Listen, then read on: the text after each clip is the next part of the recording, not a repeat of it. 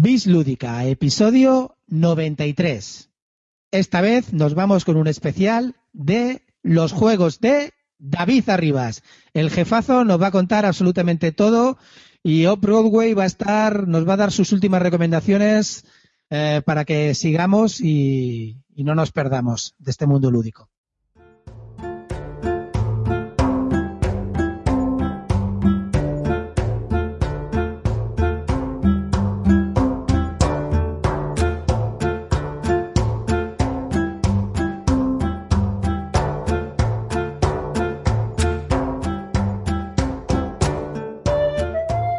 Empecé muy pronto, tío. Yo creo que era muy canijo cuando empecé. Esto Pero con me qué empezaste, por ejemplo, yo empecé con el Chuta, ¿tú con qué empezaste? con el chuta. Con ¿Qué es el? Chuta, tío, ¿no has oído hablar del Chuta? Un juego de cartas de fútbol, tío, brutal. Ah, el chuta. No, no. Yo es que los no soy, años fu- 80. yo no soy futbolero, entonces no te puedo decir si algunos juegos me interesan. O sea, de ese tipo no. Eh, hombre, yo empecé jugando de los juegos que se podían conseguir, que era lo típico de Cefa y todo esto, ¿no? Cuando era muy cani. Y ahí ya, pues, hacías tus pinitos inventándote tus ¿Estamos cosas. hablando del misterio? Del misterio, del palé, de la ruta del tesoro, ¿no? Ostras, tío, claro. El Marco Claro, Polo claro. también había un Marco Polo, ¿no? Es verdad, había Marco Polo, el Sinaí, bueno, Oh, o sea, hombre, si tú eres todo buen groñar que se precie y quiera fardar en la vida, tiene que decir que ha jugado sin ahí, si no, no. no Sí, yo jugué una vez nada más porque lo tenía un, un amigo allí en el pueblo y jugamos una vez que yo creo que nos engañó y nos estafó y nos ganó vilmente haciendo trampas, pero bueno. al Scotland Yard. Sí, ese fue mi primer encuentro con los euros, que el Scotland Yard estaba traducido al español. No sé si lo recuerdas. Lo editaron en español, sí, sí, sí. Y también había otro muy, otro que se llamaba Espías y Confidentes, tío. ¿Te acuerdas de ese? No, Pero Espías y 80. Confidentes es el, el, el este, el de Top Secret Spies, que es el Haley Co, ¿no? No, que yo creo que no. Yo creo que no era como el Helen Chanco. Yo creo que era otro. es que otro se editó rollo. en español también, ¿eh? Sí. Sí, sí, porque resulta que la, la mujer de un buen amigo mío tiene, tiene, te- tiene ese juego en español. O lo, lo que le queda ¿Sí? de ese juego, sí. Sí, sí. ¿Tú jugaste a, a lo que están vendiendo ahora, la nostalgia, el... El, El Imperio Imperio Cobra. Cobra. Sí, tuvimos el uno en mi casa. Además, el grande, macho. Que era ¿Yo te una creer que aún lo sigo teniendo, tío? El mío además era pequeñito, una caja cuadrada. Sí, la caja cuadrada chiquitita. El nuestro estará Sí. por casa de mis padres. Eh, Seguro que nos ponemos a buscar, eh, le encontramos. Ese y el Odisea Espacial de Borrás. Así que ya, ahí ya me pierdo.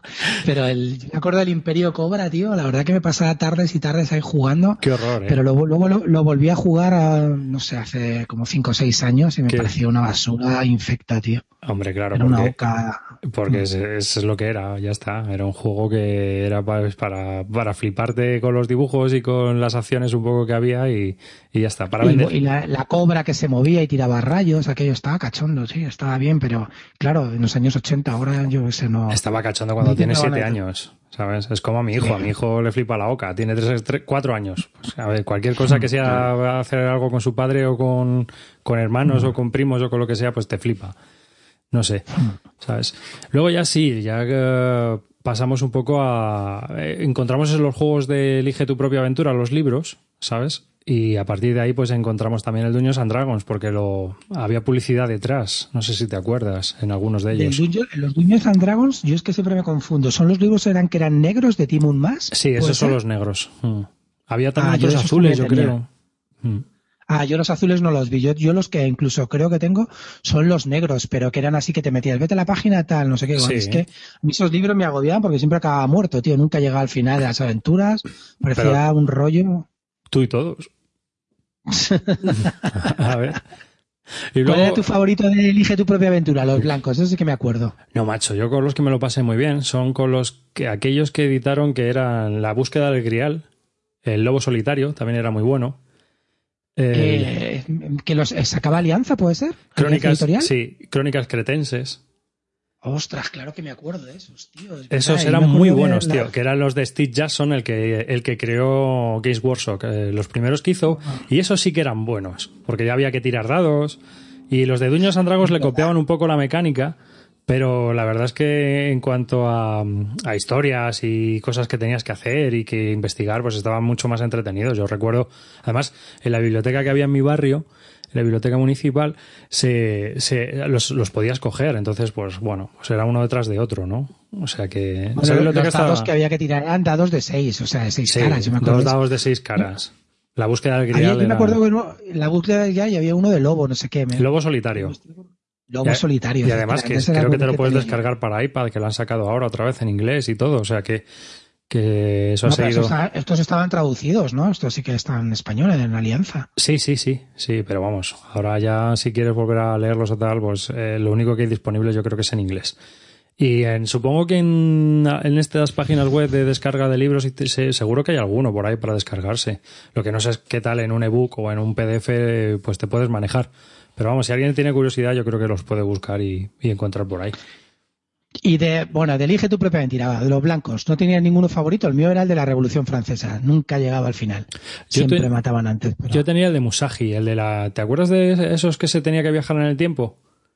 Esos, esos es lo que te digo yo. Esos, esos, esos. A mí el que más me gustaba era el de Musashi y otro que había del Holocausto, que había que, que viajar a la Varsovia. Había que ah, viajar a la Varsovia de la ocupación nazi para intentar salvar unos documentos y a un niño y no sé qué. No, no, salvaste a nadie, reconócelo. No sé cuántas veces me mataron los nazis. Igual, igual que me dieron de espadazos. Me mataron unas cuantas veces, ya no recuerdo exactamente, pero sí. Así que... Y luego después de eso, Monopoly, Risk. No, bueno, el Monopoly eso siempre se ha jugado con las reglas de mi casa, ¿no? Como todo el mundo. El mm. Risk también, teníamos un Risk y le hemos jugado bastante, pero luego ya empezamos con el Dungeons and Dragons y eso ya fue la puerta de apertura a todos los juegos más adultos eh, ya llegó luego el Battletech. Battletech he jugado. madre mía, lo que habré jugado yo al Battletech. El verano era para jugar a Battletech. ¿De qué, ¿De qué años estamos hablando del Battletech? ¿Noventas o...? Pues, o antes. O sea, antes de acabar los 90, por ahí, 89, 90 serían, 88. Pero que Battletech es un rollo así de mechas, ¿no? De... Sí, sí, son de, es de mechas, son combates tácticos entre mechas. Mm. Y eran, pues, nada había mm, luego sacaron el juego de rol también para, para Battletech y ya eh, en español no lo sacaron, pero eh, en inglés sí que sacaron bastantes módulos y bastantes historias curiosas. Y claro, ya conoces FASA, que era la compañía que sacaba el Battletech, y FASA pues tenía otras cosas. Entonces, Renegade Legion, el juego de rol de Star Trek, eh, había, ya empiezas a buscar por ahí, ¿no? Ya empiezas a mirar eh, esta gente. Cuando empezaste, una, una pregunta, cuando empezaste con Dungeons and Dragons, ¿cómo empezó? ¿Alguien llegó a tu casa y te dijo, mira, tengo, me he comprado esto, vamos a jugar aquí al No, vimos, vimos, vimos las, los libros estos de atrás y uno se compró, uno del grupo de amiguetes se compró una caja roja de esas. Y entonces acabó fotocopiada y en manos de todo el mundo. Pero vamos, ¿sabes? O sea, yo no le tuve original el primero. No tenía yo dinero para comprármelo. una caja roja de esas en aquella época también costaba un pastón. Hablamos ahora de lo que cuestan los juegos, pero yo me acuerdo también de los juegos que estábamos hablando de Sinaidos, estos de las 5.000 pesetas no bajaban, ¿eh? Sí, sí, es verdad. O sea, que estamos hablando de aquella época de 30 pavos. Estás hablando de, estabas hablando de que era un juego que te regalaban tus padres en Navidades y ya está. No había otra cosa, era lo que habías pedido. En mi caso, por lo menos. ¿tuviste, ¿Tuviste NAC o no? NAC se me salía del presupuesto totalmente. Yo los veía ahí en la papelería. Recuerdo que en una papelería que había al lado de mi casa, tío, tenían ahí arriba un montón de NAC. Pero hasta que no he sido mayor, no los he jugado. Y por un lado, tampoco es que me haya arrepentido mucho de no haber tenido ninguno, ¿eh? A la larga. O sea que no he tenido, de, joven, lo que es de joven, no he podido tener ninguno. ¿Sabes? Mi presupuesto iba, y aparte de que yo creo que en esa época me gustaba más eh, la ciencia ficción, la fantasía, y entonces Mm, mi mente tiraba más hacia esos derroteros que el histórico. A mí el histórico me ha venido quizás más tarde, ¿sabes? Eh, en mi caso, vamos. Normalmente yo creo que mucha gente que la, que ha tenido NAC ha sido introducida por, por algún adulto que tenía al lado que, pues como si tú no conoces estos juegos, vas un día a una tienda, ves un juego de guerra y juegas con tu sobrino o con tu hijo, ¿no? Entonces, Mucha gente yo creo que se ha iniciado así. Yo, yo jugué con los NAC, jugué, yo empecé con Guerra de Colditz y luego pensaba que eran todos como la Guerra de Colditz y me compré la Guerra Civil Española y eso no había ni Dios que se leyera el reglamento con 12 o 13 años y lo dejé ahí bien guardadito y lo vendí en el 2007 por 100 pavos. O sea que ahí se quedó mi Guerra Civil Española sin usar porque vamos, era imposible. Sí, vamos, que no, imposible de, de usar, ¿no? No, imagínate las famosas eh, reglas de los años 80, en blanco y negro, escritas a máquina y no, muchas fichitas, para mí eso fue el infierno. No pensaba que iba a ser todo como la fuga de Coldiz, que la verdad esa sí que fue un, buen- acierto de NAC. Mm. Sí, la verdad es que sí.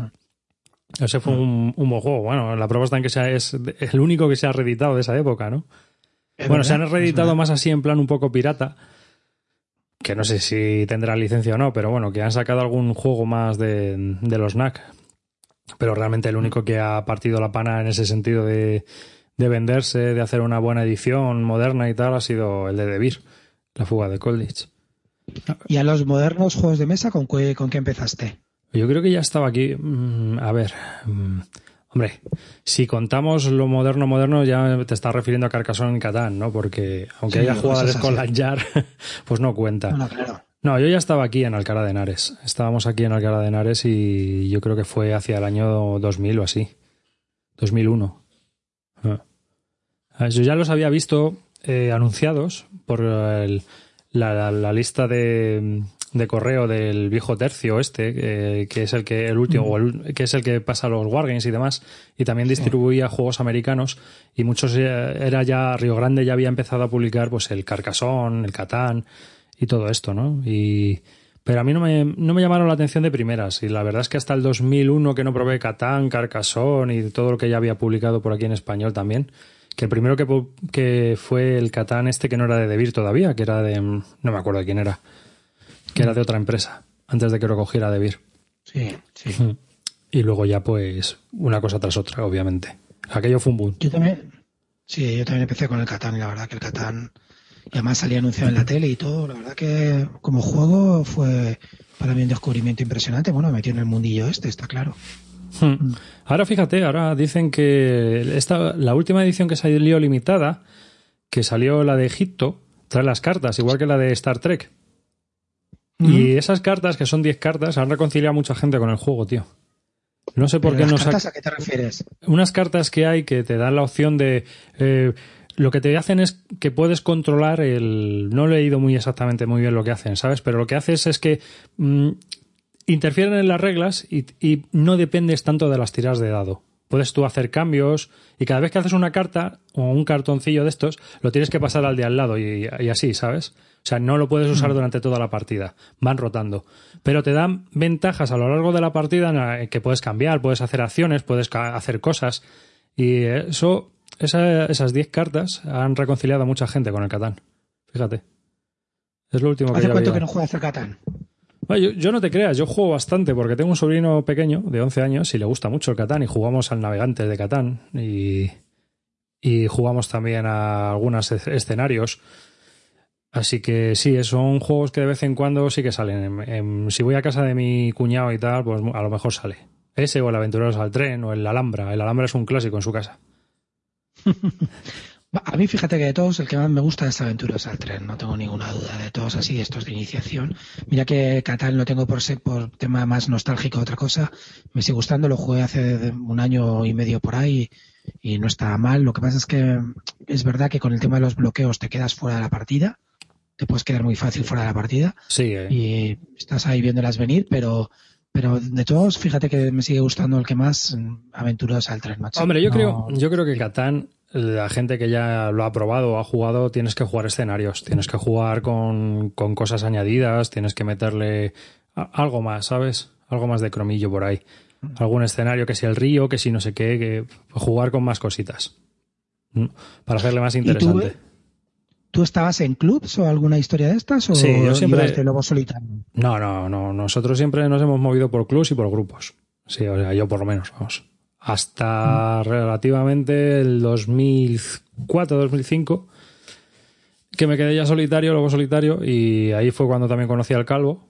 Y luego, pues, fue cuando ya iniciamos este proyecto. Y ahora lo que he tenido bastante ocupada las tardes, así que por las mañanas me he ido a jugar a dados.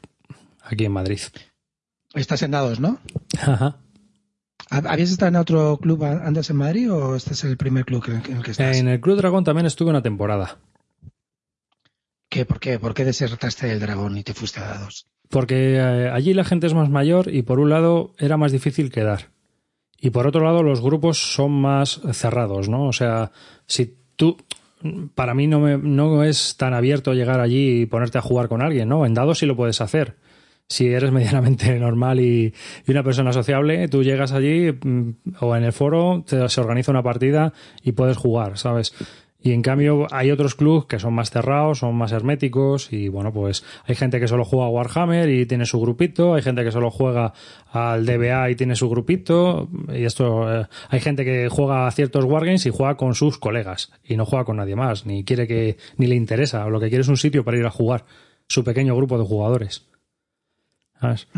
Yo, yo eh, cuando estaba en Madrid estaba en Runa, pero está bastante bien. Iba... Lo que pasa es que el problema de Runa para mí era que solamente eh, se quedaba los viernes, sábados y no sé si los domingos también, pues yo no podía. Pero, pero si estuviera en Madrid, yo creo que ahora iría a dados porque me gustó mucho. Bueno, siempre he estado ahí eh, o invitado, me ha invitado siempre Calimatías, Gurney. Eh, la verdad que me gusta mucho el rollito este que tienen, que quedáis por la mañana, todos los días por la mañana queda gente que va, también a cualquier hora podéis quedar, no tenéis hora, también podéis quedaros si os queréis, cada uno tiene la llave, como si fuera tu casa, un piso ahí alquilado, la verdad que, que eso da buen, muy buen rollo. Sí, es un poco un caos bastante organizado, ¿no? En el sentido de que tú eres libre mientras respetes aquello y, bueno, pues puedas acercarte y jugar y, y si no conoces a nadie, te organizas por el foro, que siempre habrá alguien que esté dispuesto a jugar contigo, ¿no? Yo, yo, vamos, yo, hay gente que solo se organiza por el foro. Y luego pues hay grupos de WhatsApp y todo esto pues para jugar. Ahora por las mañanas es un poco más complicado porque la gente que si está de curso, que si ha empezado a trabajar, que si tal, bueno, la verdad es que está un poco más difícil quedar por la mañana, pero los viernes y eso sí que se suele seguir quedando bastante gente a jugar. Y luego en Madrid también tienes Mecatol Res, que yo estuve una vez de visita así un poco por fuera y, de, y la verdad es que también me impresionó, ¿eh? Yo salí yo estuve con madre mía, qué organización. Sí, yo estuve con Mecatol grabando con, con Chechu y, y con Val, de aquí un saludo muy fuerte para ellos. Y la verdad que, que es, está muy bien también el club, me gustó mucho. Me gustó mucho cómo lo tenían organizado y cómo lo iba. Y creo que se han cambiado ahora de instalaciones. Sí, la verdad que a mí lo que me da envidia de las grandes ciudades es eso, el rollo de que haya unos, unos clubes ahí para, para poder jugar. Hmm. Y aparte de los clubs, ¿quedas en familia para jugar? ¿Cómo, ¿Cómo, te organizas?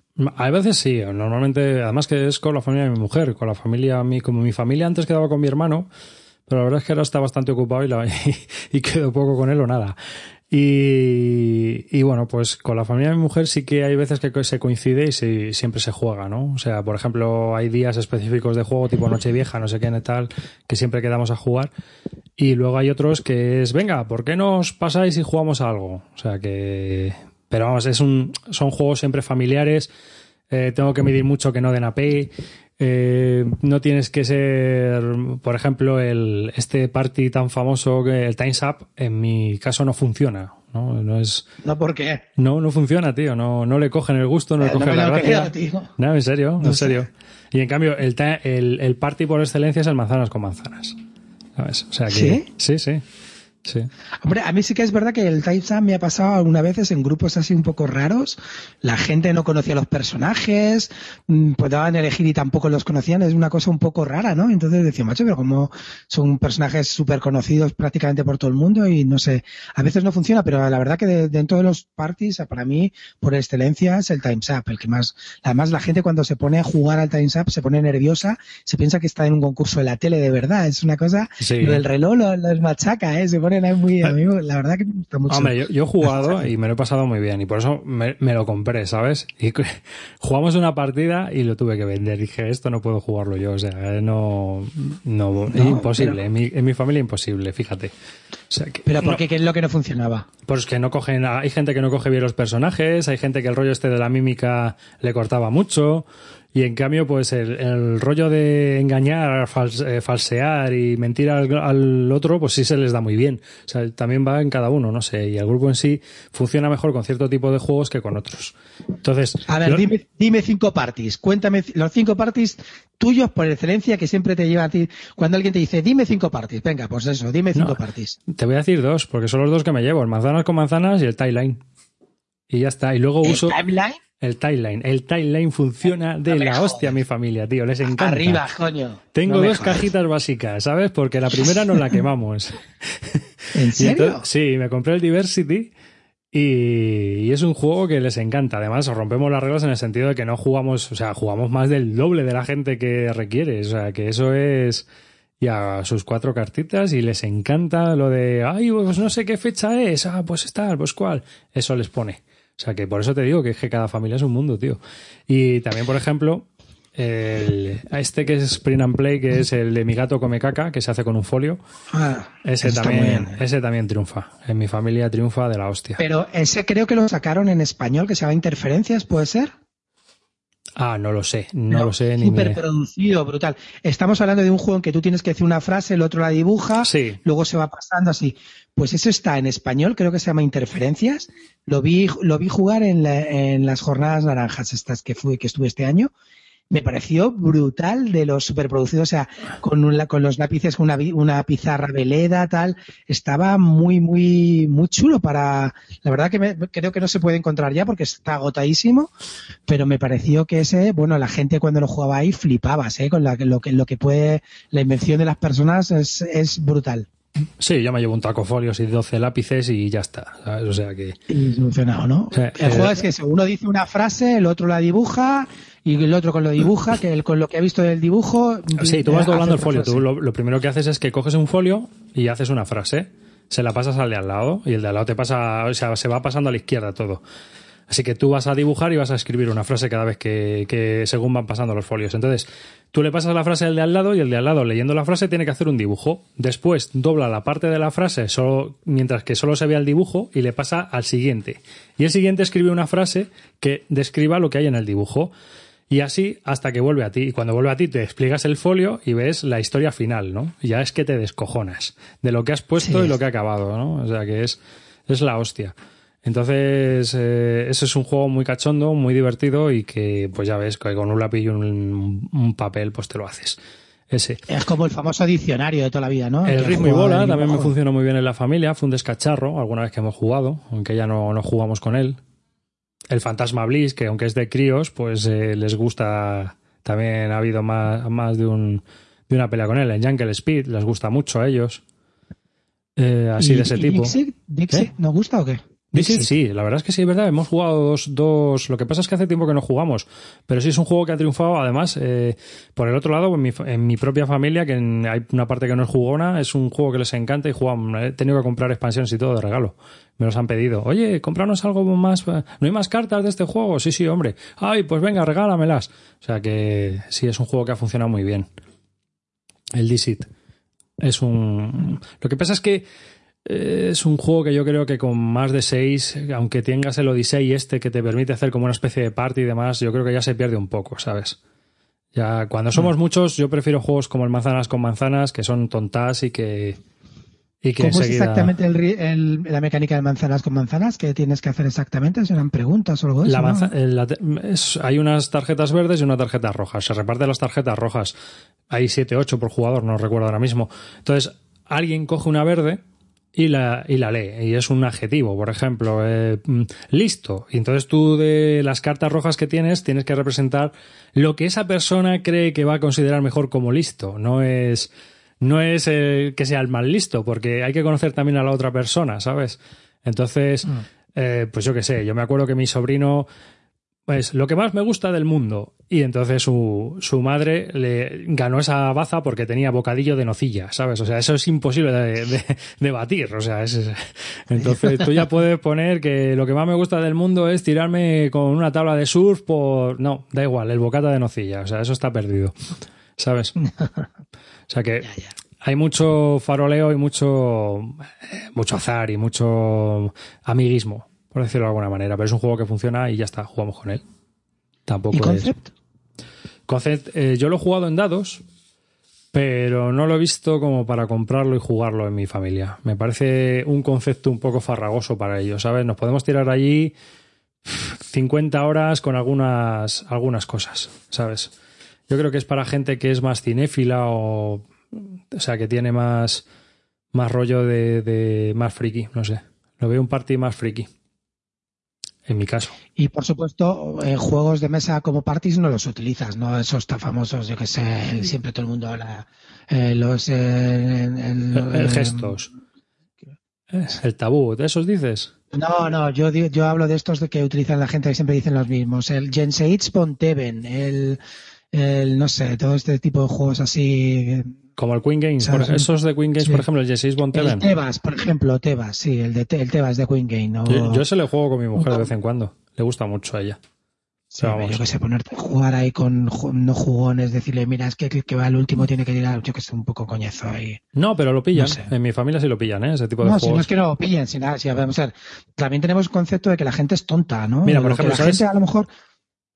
¿Sabes el último? Mira, yo digo que, pero, pero para que, veas. Jugamos una partida al Puerto Rico y les pareció farragoso de cojones. ¿Mm? Una vez. O sea, no lo cogieron ni de coña. Y en cambio, el, el alta tensión, que es de subastas, hostia, están picados. ¿Sabes? Sea, a mí me lo han pedido. El Stone Ace también. O sea, ese a mí me han pedido un par de ellos después de probarlo. Eso es lo que te digo. Estos tipos de juegos también introductorios, aparte ya salvando los parties, que todo el mundo habla. Bueno, pues ahí la gente. Yo tengo un concepto y es que la gente se piensa que es tonta y entonces, eh, pues que no, esto no lo van a entender. Claro, todo el mundo entiende todo. Yo lo único que, lo único que veo es sí que es verdad que a lo mejor a la gente tú le compras ese juego y se tiene que ver las instrucciones, le da pereza, no está acostumbrado a leer y, y pasan. Pero si tú se lo explicas y se lo explicas bien, no hay problema. Para mí, por ejemplo, el, el, fallo que le veo al Stone Age, que es verdad que es un juego que gusta muchísimo porque entra por los ojos, esto de tirar dados, colocarlos y asignarlos está muy fácil, para mí es farragoso el tema de la puntuación sobre todo con el tema de las cartas, que hay diferentes cartas que luego doblan, multiplican, lo de las hachas, no sé qué. Eso es un poco farragoso. Es el único fallo que le veo al Stone Age, porque como introductorio es brutal. Pero el tema de la puntuación para mí lo veo un poco farragoso. Sí, pero yo creo que eso es como todo. Al final ellos uh, han, juegan un par de partidas o tres y, o sea, se quedan con las ganas de más. En, mi caso es lo que ha pasado, ¿no? Uy, me quedo con las ganas de más. Y en la segunda partida ya casi lo han cogido. Y en la tercera, porque esta gente no es como tú y como yo, que juega dos o tres partidas y lo cojas o no lo cojas, a lo mejor ya estás en otra historia porque dices, a este ya le he visto lo que te tenía que ver, ¿no? O sea, em, yo qué sé, mm. muchas veces se nos critica. Es que, es que habláis, habláis muchas veces eh, y solo habéis jugado una vez. Es que no necesito leerme un libro 300 veces para saber si me va a gustar o no me va a gustar. ¿No? En nuestro caso. Claro, o sea, ni necesito ver una película 15 veces para saber si me ha gustado o no me ha gustado. Igual me pasa con muchos juegos, no con todos. Sí que hay veces que juego un juego y digo, ostras, esto tengo que jugarlo más. Pero en el caso de ellos, eh, de, la gente ocasional, muchas veces se queda con ganas de decir, ostras, no me he enterado de nada, tío, pero me ha gustado. Quiero volver a jugarlo, ¿sabes? Y en cambio hay otros que les parece farragoso, y yo sí me he dado cuenta. Eh, mm, las ensaladas feldianas a lo mejor no lo he probado, pero a lo mejor sí que con tantos mecanismos, tantas mecánicas, tantos sistemas de puntuación. Yo creo que eso es más rollo para ellos. Pero cuando un juego es muy directo y tiene un camino de puntuación y solo puedes hacer una cosa por turno, Aventureros al tren, el Alhambra, casi todos los clásicos de, juego del año se atienen a esas normas, si te das cuenta. Y entonces, para ellos es muy fácil llegar. El Quirkel, por ejemplo, que tiene una P brutal, y en, mi familia les encanta, vamos, es que les chifla. Y yo, yo eso no lo entiendo, pero bueno yo estoy viendo, por ejemplo, los juegos que más has jugado y estoy viendo que el primero, uno de los que más has jugado es el Blocus o un, juego. Ah, sí, claro. Para aburrir. O sea, 40 veces, ¿no? El Blocus Duo. Sí. tío, ¿cómo has podido jugar 40 veces al Blocus Duo? Y no están apuntadas todas las partidas seguro, porque eso es... Eh, muchas veces yo apunto una partida y he jugado cinco. ¿Sabes? O sea, he, jugado esto, ya está. No apunto dos o tres partidas, me parece absurdo. Simplemente apunto lo que he ese día, porque luego cuando grabamos, miro a qué he jugado. Me da igual que haya jugado cinco partidas que una. Al Blocus, yo qué sé, por, fácil haber echado 100 partidas o más. Porque es un juego que el Blocus Duo es una cajita pequeña de estas del tamaño de, de Cosmos, dos jugadores, como el Exploradores, como el Asante, que te puedes llevar a todos los lados, tío. Y es que puedes jugar partidas tranquilamente con cualquier persona que no sepa jugar y que no le interesen ni siquiera los juegos de mesa, porque al ser un abstracto tan, tan rápido y tan cortito y no tener eh, ningún tema específico, a la gente le engancha. Además es muy pop, es un juego muy pop con esos colores tan chillones y tan pixelados y le recuerda a todo el mundo al Tetris y todo el mundo ha jugado al Tetris, así que al final pues es un juego que entra por los ojos y es muy fácil sacarlo. Pero, por ejemplo, de lo que estábamos hablando, los juegos estos ya un poco un paso más adelante de que no sean parties introductorios, Stone, Stone Age, ¿qué más, ¿qué más te ha funcionado aparte de Stone Age, así de ese tipo? Carcassonne, Aventureros al Tren, Catán, algún cuéntanos algún otro que te funcione. Que El te alta funcione tensión, bien. como te he dicho, que ha sido un Alta descubrimiento. tensión. Fíjate que yo el alta tensión no es un juego que me guste mucho y estoy pensando, bueno, creo que lo voy a hacer, me voy a comprar la versión deluxe para jugarlo con gente así no muy jugona. Para un día ponerme ahí con gente ¿Sabes? jugona, Uno- porque es lo que tú dices. Uno que me ha triunfado mucho y es el Dream Factory de Quinicia. ¿Sabes? Sí. Sí, que es de subastas, pero es muy sencillo. Es un RA simplificado y ese me, me ha funcionado estupendamente. A mí me han funcionado muy bien los de subastas con, con jugadores noveles. Es una cosa que se van picando y van entrando en el juego rápidamente. Y el de las películas, ahí va, como la gente se va montando sus películas, lo pillan enseguida. El de y- Quinicia también. Ese es de Quinicia. Le sacó. ¿Cómo se de las películas? Sí, Dream Factory. Town Fabric Ah, en alemán. Sí. Ah, vale, vale. Que es de subastas, es muy sencillo, ¿eh? O sea, no es- si tienes el RA, realmente este te sobra la colección. Yo lo compro por yo lo, yo lo tengo por completista, ¿no?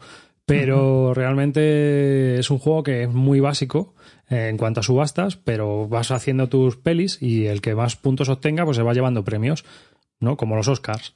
Entonces, pues eh, vas a que si director, que si actor, entonces hay distintos tipos de películas. Película romántica, película de acción, película y vas eligiendo comedia. Entonces, cada, cada película tiene unos requerimientos y tú tienes que ir subastando y consiguiendo las piezas que necesitas para esas películas. ¿Sabes? Se van subastando por lotes. Y ahí está muy chulo, muy, muy O entretenido. sea, a mí de, de estos introductorios también veo que has jugado mucho al Genial, ¿no? Ah, joder, Genial es un juego. El genial es que también tengo el de viaje y eso también ayuda mucho. Y en el sentido de que son juegos que, que tú puedes sacar en cualquier momento, porque es que ya son, van en una caja de, de estas de, de dos jugadores. Entonces me le he llevado pues a todos los sitios, tío. También, pero a ¿Sí? todos los sitios. Sí, sí, y sí. te funciona bien Genial, ¿no? La verdad que Genial es un juego. ¿Qué funciona mejor? ¿Quirkle o Genial? Para mí genial es mejor. Quirkel es- tiene mucho mape y el genial es mucho más elegante y mucho más armónico en cuanto a desarrollo. Yo si tuviera que elegir me quedaba con el, el genial, pero vamos de cabeza. ¿Sabes? O sea, vamos, sin pensarlo, para mí, ¿eh? Sí. O sea, ahí yo creo que es mucho, mucho mejor juego. El otro, llega un momento, tío, en que estás ahí a ver dónde coño colocas las fichas, porque ahí me, es como en el Scrabble. Aquí me da 10 puntos, aquí me da 15 y, y te vas ahí montando la composición y al final todo el mundo, cuando llega tu, su turno, a ver dónde lo coloco que me dé más puntos. Uy, espera, y si en vez de hacer esto hago esto otro, ¿cuántos puntos me da? O sea, hay un análisis parálisis O sea que muy al final gordo. es un juego colectivo, ¿no? Prácticamente. Sí, sí, sí, es eh, mente colmena, ¿no? Es mente colmena. Y, pero yo estoy viendo que eres un tipo de abstractos total, macho. Nos tienes engañados arriba, coño. no, eres un de no, pero lo que pasa es que estará apuntado ahí por eso. el segundo que más ha jugado es el Hive, 19 partidas, tío. Pero porque te vuelvo a decir que son juegos que te puedes llevar de vacaciones y de vacaciones, tío, todos los después de comer, tronco, juego, partida siempre con el cafetito. ¿Sabes? Es como el Jumbo, que también le tengo por ahí. ¿Cuántas hay al Jumbo? Ah, habrá no sé las que tendrá, pero también tiene un montón. Entonces, no sé las que estarán ni apuntadas. Eh, ¿Ves? El Manzanas con Manzanas, pues otro tanto. San Petersburgo, pues otro tanto. San Juan, ese igual, pues igual. Me le llevo todos los años de vacaciones, el San Juan. ¿Sabes? El año pasado y hace dos años son los juegos que me llevé para jugar. Jumbo y San Juan.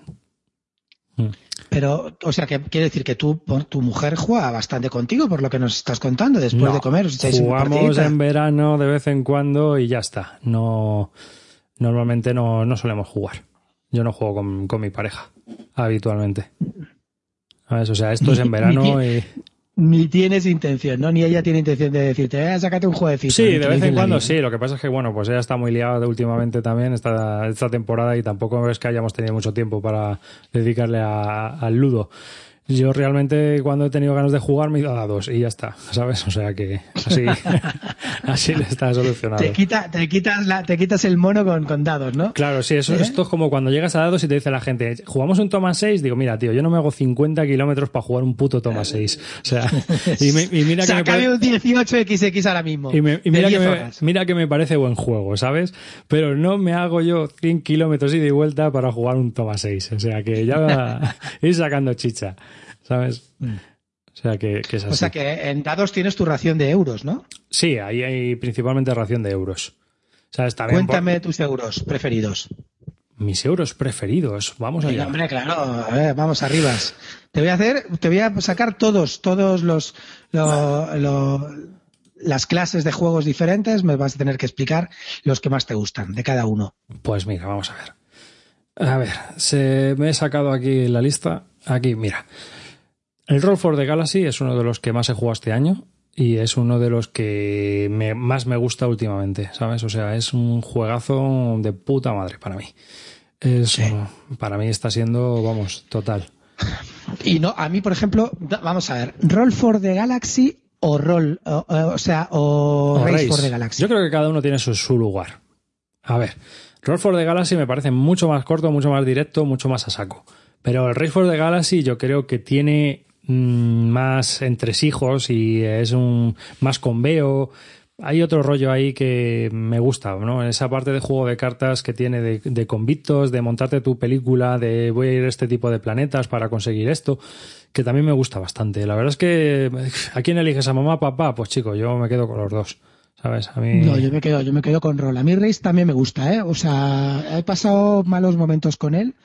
Eh, a veces mm, he pasado, lo he vendido, lo he vuelto a comprar, como 27 juegos, pero es verdad que, que Race tiene su momento, pero para mí es un juego que tienes que jugarlo con gente que controle. Entonces ahí de verdad lo disfrutes a to- lo disfrutas a tope. No puedes, yo por ejemplo nunca cometería el, el error de decirle vamos a jugar a gente que no juegas el Race for the Galaxy No, porque no, se no. quedan locos. No, eso es para gente que ha jugado locos. ya juegos como Magic y juegos, cosas así, ¿no? Yo, por ejemplo, lo jugaba con mi hermano que me metía unas palizas que flipaba en colores. Entonces, sí, ahí está claro, vamos. O sea, eh, son juegos que yo creo que te tienen que ir los juegos de cartas. Te tienen que gustar y tienes que haber jugado algún tipo de juego de cartas y, y en ese aspecto, al final no deja de ser un juego que iba para juego coleccionable, ¿no? Y que acabó siendo un juego producido porque, claro, explotó la burbuja de los coleccionables, solo se vendía Magic y Todd Lehman, que había preparado un juego de conquistas espaciales, pues se lo tragó con papas hasta que salió San Juan y con este renacer de los euros, pues pudo Mm, eh, Rio Grande Games publicó Race for the Galaxy, pero esto iba para un juego coleccionable, o sea que esa es la, la estructura, el espíritu, el alma de ese juego. Por lo tanto, no creo yo que sea accesible a todo tipo de jugadores. Creo, ¿eh? Pero, por, por ejemplo, yo lo que sí que veo que han hecho con el rol es que con el Roll for the Galaxy, bebiendo prácticamente de las mismas mecánicas, se es un juego, te han sacado un juego que para mí es totalmente distinto. Tiene un poco de componente de hacerte tu propio mazo, en este sentido, tu propio mazo de dados. Y luego también han hecho un tema muy inteligente con el tema de las losetas, que es a la vez mundo o development. Eso, la verdad, que está muy, muy currado, ¿no? La verdad que. A mí, a mí me gusta, juego- sí. Y es más, yo creo que con las expansiones va a ganar bastante. Yo también estoy deseando que lleguen. ¿Cómo, cómo lo ves con gente no iniciada al rol? Este es más fácil de sacar. Yo creo que este es bastante más fácil de sacar. Incluso con gente que no tenga ni pajolera idea de inglés. Los símbolos, eh, a- en la primera partida a lo mejor no, pero la segunda ya están a tope. Ya se van enterando de cómo funciona y van tirando sus dados. Y los dados molan, coño. Lo de tirar 20.000 dados ahí y colocártelos tú ahí a tu, a tu gusto, eso es, vamos, total. A mí no hay nada que me guste más, tío, que los dados, que los dadacos. Está genial. Venga, seguimos. Dime más euros que hayas jugado este- estos años que te, que te, que te convencen a tope. Mira, por ejemplo, uno que yo siempre. mm, Es uno de los juegos que prefiero jugar a 6. Es uno de los juegos que me encanta jugar a 6, que es el Airlines. Que en teoría no se puede jugar a 6. Airlines Europe. ¿Eh? El de Alan R. Moon. El, ¿Cuál es? el- ¿Cómo la reimplementación de Union Pacific, Ah, vale, vale, vale. que es de vale. rutas aéreas. Eso es un juego de 6 Sí, jugadores. sí. Es de 5, pero pueden jugar 6, no hay ningún problema. Y es un juego, es un, un aventureros al tren un pasito más, ¿sabes? Es un pasito más al aventureros al tren. Es, ahí hay sares, hay acciones. Entonces, en vez de poner tus vagones de colores, lo que estás es comprando acciones de compañías aéreas. Y vas ahí a- ganando dividendos y vas montándote rutas aéreas, dependiendo de las compañías que tú vayas comprando. Es un, el típico juego de trenes, pero con aviones. Y está bastante bien. Con seis jugadores es muy rápido, se acaba en una hora. Y es uno de los valores seguros. Esto, ¿Qué juego saco con seis jugadores? Ese puede sacar. Ese es uno. Y otro que ¿Y el estoy alta viendo- tensión? ¿Con seis? pero También, yo- ¿eh? Sí, sí, también, también. Pero yo, es más largo. Se va de madre. Sí. Se va de madre. En cambio, este en una hora te lo ventilas. Y el submanager, que también le estoy viendo aquí, ese es otro de seis jugadores que yo creo que es ideal para seis jugadores. O sea, yo creo que con menos El, el Show Manager es el que era una reimplementación del Star, no del sé Atlantic qué, Star, el de los barcos, el de las rutas de sí. El submanager Sí, es de no hacer obras de teatro musicales. Y yo creo que es fantástico también. Pero fantástico. Yo siempre me lo he querido comprar, pero vale siempre una pasta. Ese no baja de, de precio, ¿eh, macho? Ya, Ese- pero bueno, no sé. De todas maneras, pienso una cosa. Es un juego que, como le sacas de verdad partidos, con seis jugadores, o sea que con cinco también y con cuatro, ¿no? Pero que, que es un- son esos juegos que con muchos jugadores eh, es donde ganan. Y son cortitos, el, el entreturno es muy rápido. O sea que es, son maravillosos para seis jugadores. Eso es eh, eh, lo que estoy viendo aquí. Aladdin's Dragon, por ejemplo, que también es un juego de. ¿Cómo No, te este estás hombre? yendo mucho en las subastas. Tú no eres euro ni de broma, ¿eh? Eh, No te veo muy euro, ¿eh? Richard Breeze. Este también me gusta mucho. No, estoy, es que estoy- son los que estoy viendo en la lista. Eh, vamos a bajar un poquito más por aquí. Big City. Big City me gusta mucho. Es un euro que es un caos total, caótico a tope. Yo no soy muy de caos, pero este es de reconocer que a mí me, vamos, me puede. ¿Sabes? O sea, es, es una barbaridad de juego. Luego, eh, las implementaciones o juegos que ha sacado de Catán el Teuber, como el El Asun, el Candamir, son juegos que me- a mí me gustan. Personalmente me gustan porque son muy aventureros. Y son juegos accesibles, entre comillas. Y yo creo que, que son juegos muy, muy, muy divertidos de jugar y muy aventurerillos. Eh, te van contando como una historietilla. Molan, a mí me gustan, me, me los paso muy bien. Eh, Son juegos de desarrollo, me recuerda mucho a los juegos de ordenador que he jugado durante mi época, tipo Civilization, el Patrician, todos estos juegos. Y me gusta, ¿no? Que empiezas con poquito y vas aquí poco a poco ahí amasando. El Flux der Mummy, este, el de la momia, ese que se pone en vertical. Ah, vamos, no me fastidies, tío. Eso es el- o sea, vamos a, vamos a ser serios, tío, en la vida. Ese me O gusta. sea, yo entiendo que con los críos está genial, pero lo de la momia es un coñazo, es un pino, yo tío. sé, le juego con No gente fastidies. jovencita. Jingopolis. Jingopolis es un juego que me gustó mucho.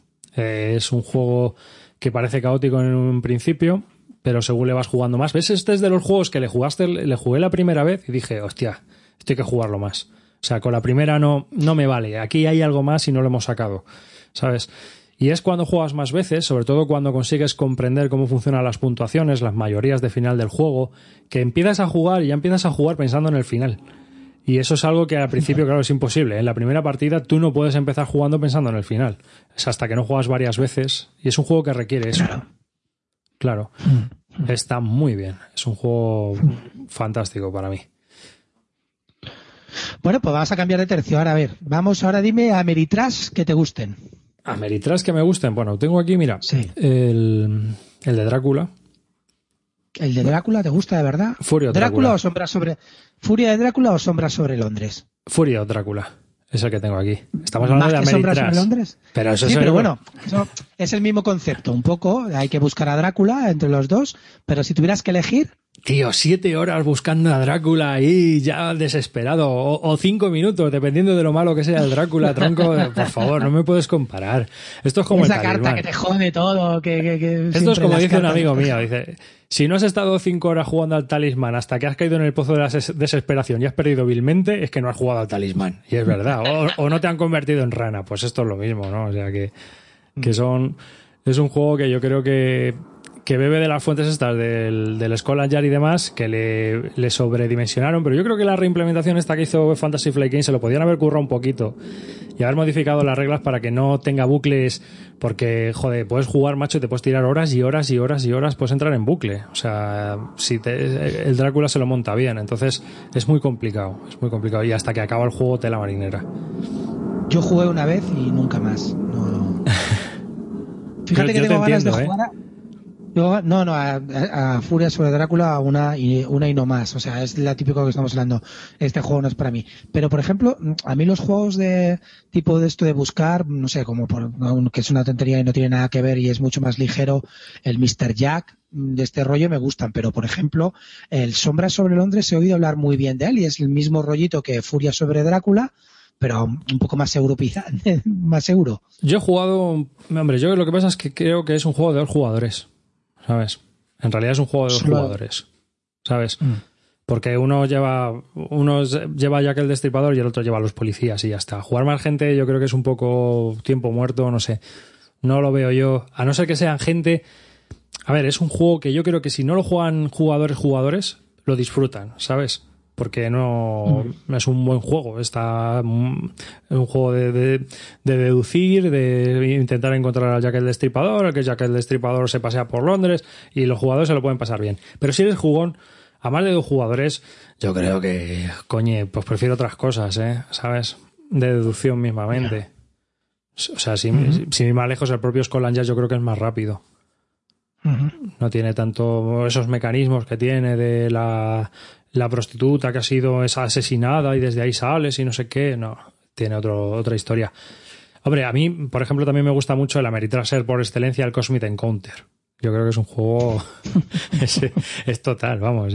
Ese con un es un juego de Ameritras Ameritras puro puro y duro, o sea, directamente ahí de, voy a hacer que gane este porque quiero, porque me apetece, no sé, es, eh, la coña verbenera total. Es un juego que da eso y, que yo creo que apetece jugar a eso.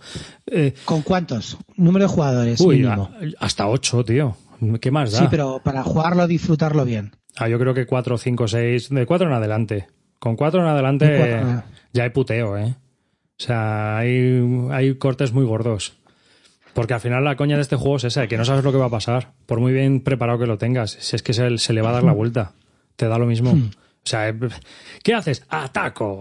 Pero si no tienes nada, da igual. A lo mejor se me junta alguien y la liamos. Y, efectivamente, lo mismo la lías. O sea, que, que es un juego caótico 100%. A saber. Lo mismo llevas una flota de la hostia y vuelves trasquilado que lo mismo vas con una nave y, invades. A saber. ¿Qué más tienes, qué más Ameritrash tienes por ahí que te, que te llamen? Yo no soy muy de Ameritrash, ¿eh? O sea que, o sea, en cuanto a alta puntuación, para mí muchos de esos juegos son juegos bastante normalitos. El Nessus Ops, por ejemplo, es, es un juego que... ¿Nessus Ops qué te parece? Yo he oído buenas críticas de él ese tipo rollo Risk, pero un poco más, más refinado, ¿no? Sí, pero tiene un par de problemillas. El primero es la construcción de tu ejército. O sea, llega un momento en que aquí la gente se tira ahí una hora diciendo, a ver, ¿cuánto, ¿qué hago con todos estos puntos? Vivo el mercadillo, ¿sabes? Entonces ya sacan papel, lápiz y, calculadora y empiezan, no, mira, me compro este bicho, me compro este otro. Y luego las cartas de misión son un poco desfavorables, en el sentido de que pueden ir para un lado, pueden ir para otro, no sé. No es un juego muy, muy equilibrado que se diga, pero vamos, es un rato, es una hora y pico y es lo que es, a pasarlo bien y ya está. Otro, por ejemplo, que es una especie de híbrido, el Fire and Ace, el de los vikingos. Ese me gusta mucho también. Ese ah, yo creo que es un... nunca. ¿Eh? No lo he jugado nunca. no lo he jugado nunca. Pues tienes la parte esta de mercader y gestión y luego la parte coña de voy a invadir una ciudad y a ver qué sale, ¿sabes? Porque también es muy caótico, son vikingos, no puedes esperar hacer muchos, muchos planes con ellos. O sea, es imposible, ¿no? Decía, había gente que decía, oh, esto está muy desequilibrado, joder, son vikingos, coño, ¿qué esperas? ¿no? O sea, es que o sea, lo mismo vas con tres vikingos e intentas invadir una ciudad y no lo consigues, que lo mismo llega uno ahí con uno medio decrépito y lo consigue, pues ya está, pues es lo que hay, vikingos. Una hora y pico de partida y a pasarlo bien. Son juegos cortitos, no son muy largos y se agradece. Por ejemplo, comparas Fire and Ace con Furio Drácula, coño, pues joder, es que uno dura dos horas, ¿sabes? O sea, es que por muy mal que te vaya, sabes que se va a acabar rápido. O sea, si se te da fatal la partida. Pero es que al final hay tanto caos y tanto azar que es que a todo el mundo se le reparte por igual, ¿no? Muy raro es que uno tenga una potra de la hostia o te puede pasar una partida, pero no suele ser. Vamos, yo no lo veo normalmente.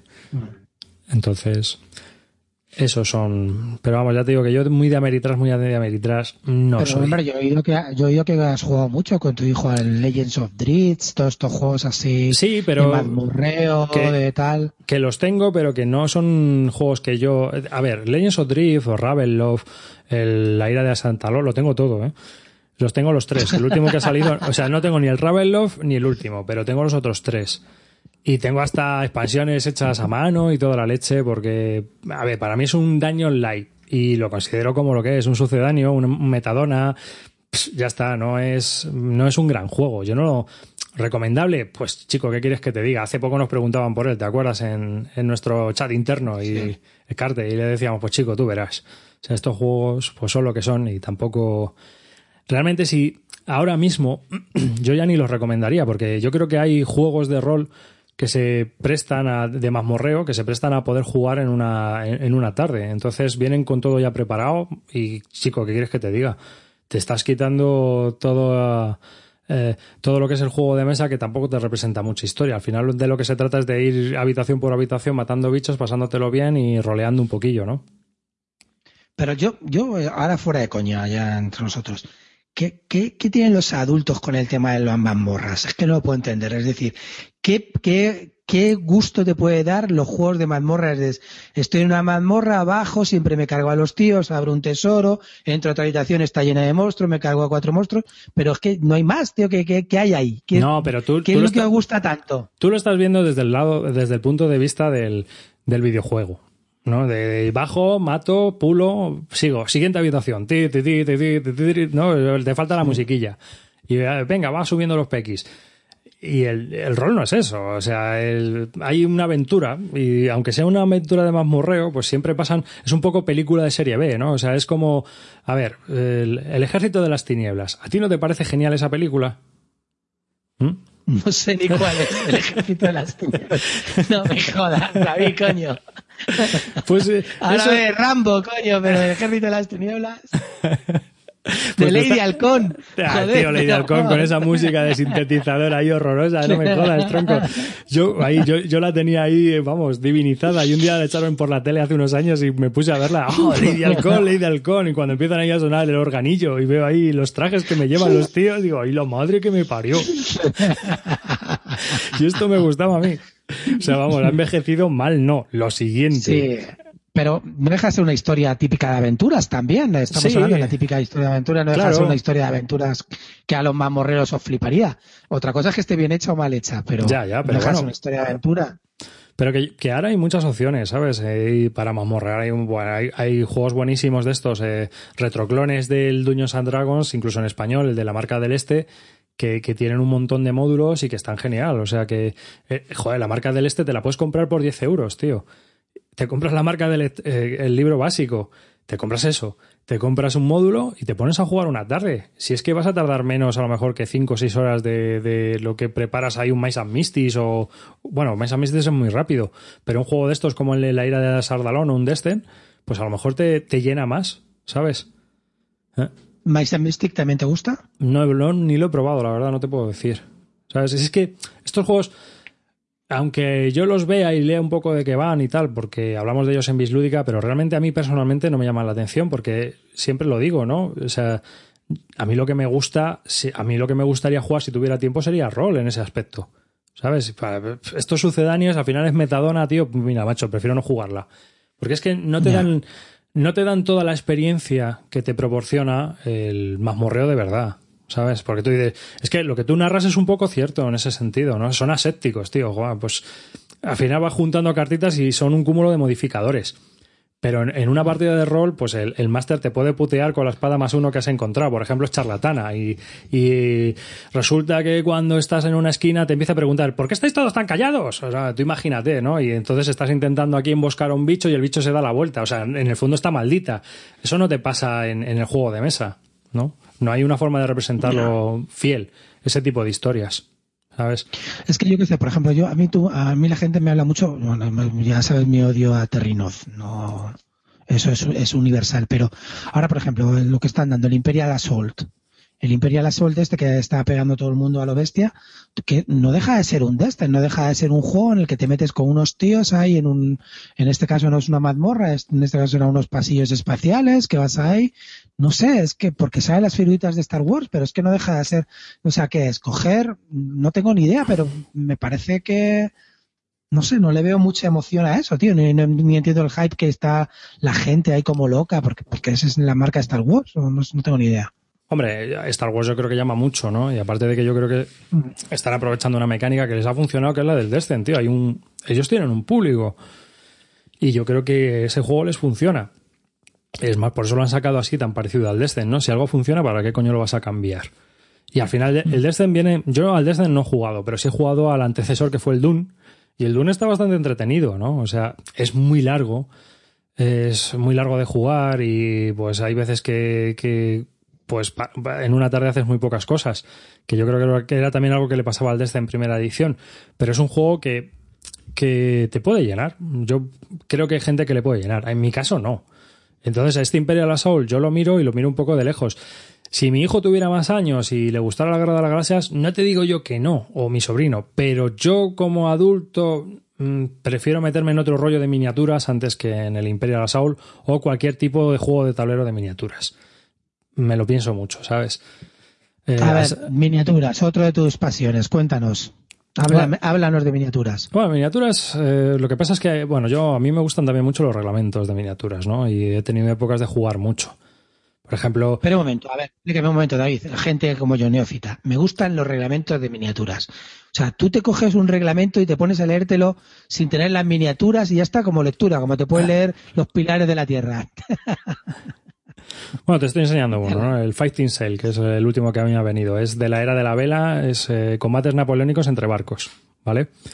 Para esto vamos a hacer, porque yo hace tiempo tuve un Lanton, que es una miniatura de un barco napoleónico que es más o menos como pues, súper detallada y súper chachi y súper piruli, pero la verdad es que se nos va un poco de madre. Entonces, hay una página web donde te puedes descargar unos barquitos de papel y los vamos a montar así como una especie de triángulo para probar el juego y ver qué tal funciona. Entonces, este Fighting Sail, pues la verdad es que tiene buena pinta porque sus mecánicas recuerdan un poco al Trafalgar del de, Warhammer Historical, pero bien hecho. Entonces, estos juegos normalmente son muy de cerveceo, ¿no? De ponerte a jugar y ala, a pasarlo bien, ¿no? Eh, son dos horas o tres horas de jiji, jaja, jojo. Entonces, eh, pues es como una especie de filler, pero llevado a las tres horas, por decirlo de alguna manera. Pero que es como tipo X-Wing, te pones ahí a, sí, vas midiendo y... ¿Y al X-Wing no has caído tú? A ver, X-Wing tiene un problemilla para mí. Necesitas oponente, porque es que dejarte 400 pavos o 300 pavos en miniaturas, tío, pues realmente requiere un oponente, ¿sabes? O sea, mm, por ejemplo, sí que tengo algunas miniaturas del Wings of Glory o del Wings of War cuando era de la Primera Guerra Mundial, ¿sabes? Sí que tengo algunas. Mm. Y alguna vez he jugado, pero no le he sacado partido. Entonces, cuando salió X-Wing, a mí me gusta mucho, me llama mucho la atención para pasar un rato entretenido. Creo que es un juego muy, muy chulo, muy divertido, pero porque lo he probado y lo he jugado, pero no me lo compro porque es que no tengo a nadie con quien jugar. Entonces, dejarme el dinero ahí a saco perdido, pues no me apetece, sinceramente. Lamentablemente. en dados, no, en dados no jugáis a X-Wing o.? Yo en dados no he visto. En Mecator sí sé que se juega, pero en dados no hay y tampoco he hecho yo mucho por, ¿sabes? O sea, es que, va de retrotentación, la verdad. Sinceramente. Son juegos caros, tío. Entonces yo me tengo que, ver hacia dónde dirijo un poco el rollo. Y aparte de que eh, históricamente he decidido que me voy a centrar más en el histórico. Porque para mí es más creativo, es más representativo de lo que no es de la realidad, pero sí de lo que es un combate. Y eh, tiene muchos matices, muchísimos más matices que un mundo inventado, ¿no? Entonces, si tú lo sabes, si tú estás leyendo sobre la Guerra Civil Americana, imagínate jugar a un juego sobre la Guerra Civil Americana ya tienes mucho ganado, hay un montón de matices ganados. Pero si encima es un juego de miniaturas que tienes que comprarte los soldados, los tienes que pintar, los tienes que montar, ostras, ¿y cómo eran los uniformes y tal? Y, ¿Sabes? O sea, hay mucha información, puedes ser muy creativo con ello, puedes hacer muchas cosas, las batallas hay 250.000 tipos, hay historias para aburrir que no te vas a encontrar nunca en Star Wars, por, aunque hayan escrito 300 libros de Star Wars las batallas, por ejemplo, de la Guerra Civil Americana siempre van a ser más interesantes, va a haber más anécdotas curiosas y va, a ser todo muy, diferente a como creemos que, es un mundo más fantasioso, que aunque nos pueda parecer más flipante, realmente cuando empiezas a estudiarlo, eh, lo flipante es lo otro, la realidad. O sea, la realidad supera la ficción. Pero ¿cómo, ¿cómo te metes en esto de las miniaturas? ¿Qué haces? ¿Te compras un reglamento? ¿Y el reglamento vale para todas las batallas? ¿Cómo va esto, tío? ahora, ahora, principalmente hay dos, dos juegos, ¿no? Que es el Warhammer, que ahora le han cambiado, se han cargado el Warhammer, lo han sacado ahora como mucho más básico, y el Warhammer 40.000, que es el futurista, y luego tienes Infinity, que es de unos españoles, Corvus Belli, que también es un poco futurista de escaramuzas. Eso es principalmente lo que juega la gente. Yo, como soy un tío con poco tiempo, al final eh, me pasé al, al reglamento naval. Sí, tú buscas los reglamentos que los puedes encontrar en tiendas, los puedes encontrar en internet, los puedes encontrar en las tiendas, como, como cualquier otro juego de mesa. Pues hay tiendas que venden reglamentos de miniaturas. Las tiendas que venden miniaturas, pues te venden los reglamentos. Se pueden comprar también por PDF, en Where Download, este, en un, repositorio que hay de, de PDFs. Entonces, eh, tú eliges un reglamento o lees sobre un reglamento, que hay un foro también muy importante, como una BGG, pero de miniaturas. Entonces, ahí puedes, vas a, un, a una época específica, por ejemplo, Guerra Civil Americana o era naval, eh, pues tú eliges. Segunda Guerra Mundial, naval, pues hay varios reglamentos, ¿no? Y tú pues buscas cuál puedes conseguir, lo consigues y luego compras los barquitos. Y a partir de ahí te pones a jugar con ese, y, es los juegos que duran una hora. Pero yo creo que está más en el metajuego de montar y todo eso que luego en realidad jugar. ¿no? A ver, el, metajuego, el metajuego es bestial. Porque tú fíjate, el metajuego te puede llevar horas y horas y horas, lo que te quieras gastar. No, ahí no hay tiempo. Ya es una afición. Yo tú te pones a pintar cuando tienes tiempo, te pones a montar tu escenografía, te pones a montar la mesa lo que se juega con los reglamentos son escenarios. Entonces hay una especie de escenarios predefinidos o incluso hay libros de batallas, ¿no? Por ejemplo, para la Guerra Civil Americana, casi todos los libros que hay de reglamentos luego sacan libros con las batallas para que tú puedas desplegar en una mesa la batalla. Aparte de eso hay revistas especializadas, igual que hay de la, la Spielbos o otro tipo de revistas, pues hay la Wargames Illustrated, que es todo de miniaturas. Entonces, pues ahí todos los meses vienen batallas de diferentes épocas, donde tú puedes ver cómo jugar o cómo puedes desplegar con ciertos reglamentos, hacen reseñas de reglamentos, como todo, como todos los juegos de mesa, igual, lo mismo. ¿Y tú has jugado alguno de estos? ¿A cuál? ¿Son entretenidos? Sí, algunas batallas. Sí, sí, sí. ¿Son entretenidas? Sí, sí, sí. Hay, hay... Ah, por ejemplo, en su momento he jugado mucho Colonial. He jugado dos reglamentos, principios de guerra, y que no está mal, aunque es bastante desequilibrado, yo creo. Y luego ya Battles for Empire, que era una evolución de un, reglamento napoleónico que se llamaba Sacó, y está bastante bien. Es un. Ahí, por ejemplo, el tema colonial está muy bien implementado. A la Guerra Civil Americana, Fire and Fury, o Volley and Bayonet también. Eh, a la Guerra Carlista, también se puede jugar con reglamentos napoleónicos. Pero vamos, a mí me, normalmente me gustan los reglamentos sencillos, en el sentido de que bueno, los reglamentos sencillos pueden tener 100 o 200 páginas, lo que pasa es que lo que son las reglas son 20 o 30, ¿sabes? Eh, reglamentos sencillos que en una tarde puedas jugar, ¿no? Hay reglamentos muy complejos, muy complicados, igual que hay wargames muy complejos y muy complicados, pero a mí eso no me llama la atención, porque son muchísimas horas, estás ahí muchísimo tiempo y al final eh, la, la veracidad de la batalla a lo mejor resulta que en un juego mucho más sencillo, mucho más abstracto, es más real lo que podía haber pasado que, en ese tan específico, tan simulado, tan bien hecho, ¿sabes? Al final se deforma la realidad. Y en los otros, que a lo mejor se abstrae de una manera bárbara una historia con un dado de 6 a ver qué sale, eh, los resultados son más reales. Vamos a ver, y los juegos estos que están sacando ahora, tipo que son de miniaturas, pero por, no sé, tipo Crossmaster Arena, eh, Rivet Wars, ¿qué piensas de ellos? ¿Has jugado?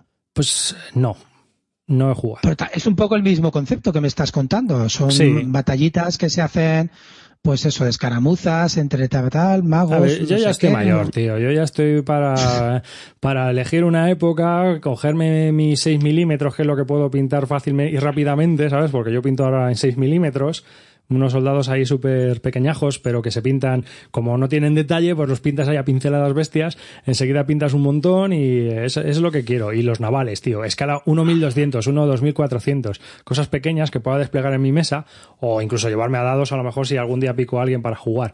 Pero que son juegos que se pintan rápido y se hacen rápido. Estos juegos que hay de escaramuzas o que han sacado que tienen muchas miniaturas muy bonitas, muy grandes, es un horror pintarlos para mí. No tengo tiempo de pintar no, no, los de Crossmaster ya te vienen pintados, ¿eh? Estos ya vienen a lo bestia. Sí, pero que me da igual, tío. Porque a el Crossmaster me da cosa porque te parece que, o sea, tú te ve un tío de treinta y tantos largos, tirando ya para cuarenta te pones a jugar con unos muñequitos cabezones de tal, no sé qué, la gente te mira y te dice, este tío, macho, este es Peter Pan, ¿qué le ha pasado en la vida? ¿No ha jugado cuando era pequeño? Es muy loable, tío, yo, no, yo lo veo bien, yo creo que no, la que gente... sí, pero que vamos a ver, pero que, que hay gente para todo, ¿sabes?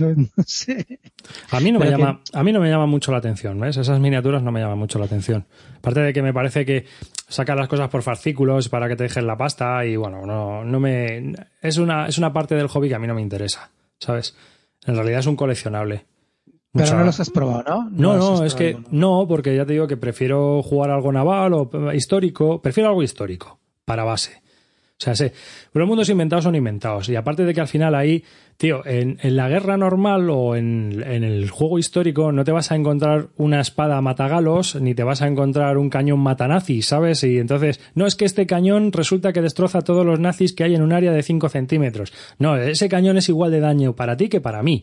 Eh, ya va más en las estrategias y va más en, en- en otro tipo de historias. No es que yo llevo un dragón y este dragón. No, había una parte, una época de- del Warhammer, yo era cuando lo dejé, que estaba ya un poco harto, es que era eso, tío, es que ganaba las miniaturas de mil duros, como decía uno. Tío, es que este juego solo gana las miniaturas de mil duros. O sea, estaba deformado, ¿no? O sea, te tendía a que hicieras tu ejército según sus listas para que estaba roto, pues pues eso, pues para gastarte el dinero en la miniatura más gorda que hubiera de tu ejército para así atacar eh, y usarla, ¿sabes? No sé, no me Bueno, y ahora vamos a pasar a los Wargames. Cuéntame, Wargames. Wargames, bueno, de Wargames se me ha hablado últimamente mucho, o sea que tampoco Sí, pero bueno, cuéntame dos o tres tampoco. Yo, te- yo, te- yo tengo una pregunta para ti. Estoy últimamente bastante metido con el tema de los Living Card Games, o sea, con los Living, perdona, con los Card Driven Games. Games, que me están gustando bastante. Y tengo una pregunta muy específica que, bueno, yo en, en el Card Driven Games, igual que para Wargames, tengo mi Wargamero de cabecera, que es el señor Pedrote. Para el tema de los, de los Card Driven Games, eh, consulto mucho con Celacanto, que le gusta mucho y la verdad que hablamos por privado bastante y, y le pregunto mucho sobre Card Driven Games. La verdad que el tipo es muy amable y siempre, siempre me contesta, me hace unas parrafadas alucinantes. Es un saludo para ti, Celacanto, que es un gusto tratar contigo. Entonces, mm, él, yo le pregunté el otro día, y a ver qué, me, qué opinas tú, que creo que te he oído alguna vez. Mm, Háblame de, las diferencias y de los de los de inicio de los card driven, games entre, esto- entre Washington Wars, eh, Wilderness War y eh, Aníbal. Cuéntame. Que son los tres por excelencia, aparte del Path of Glory, ¿eh? Bueno, vamos a- pero al final el Washington Wars, el Wilderness War y el Aníbal llevan un- la misma base de Card Driver Game que eh, de los tres. Eh, la, la diferencia está en el Paso Glory, que quizás es el más distinto a ellos. ¿no? Es, un- es una mecánica totalmente distinta. ¿Sabes?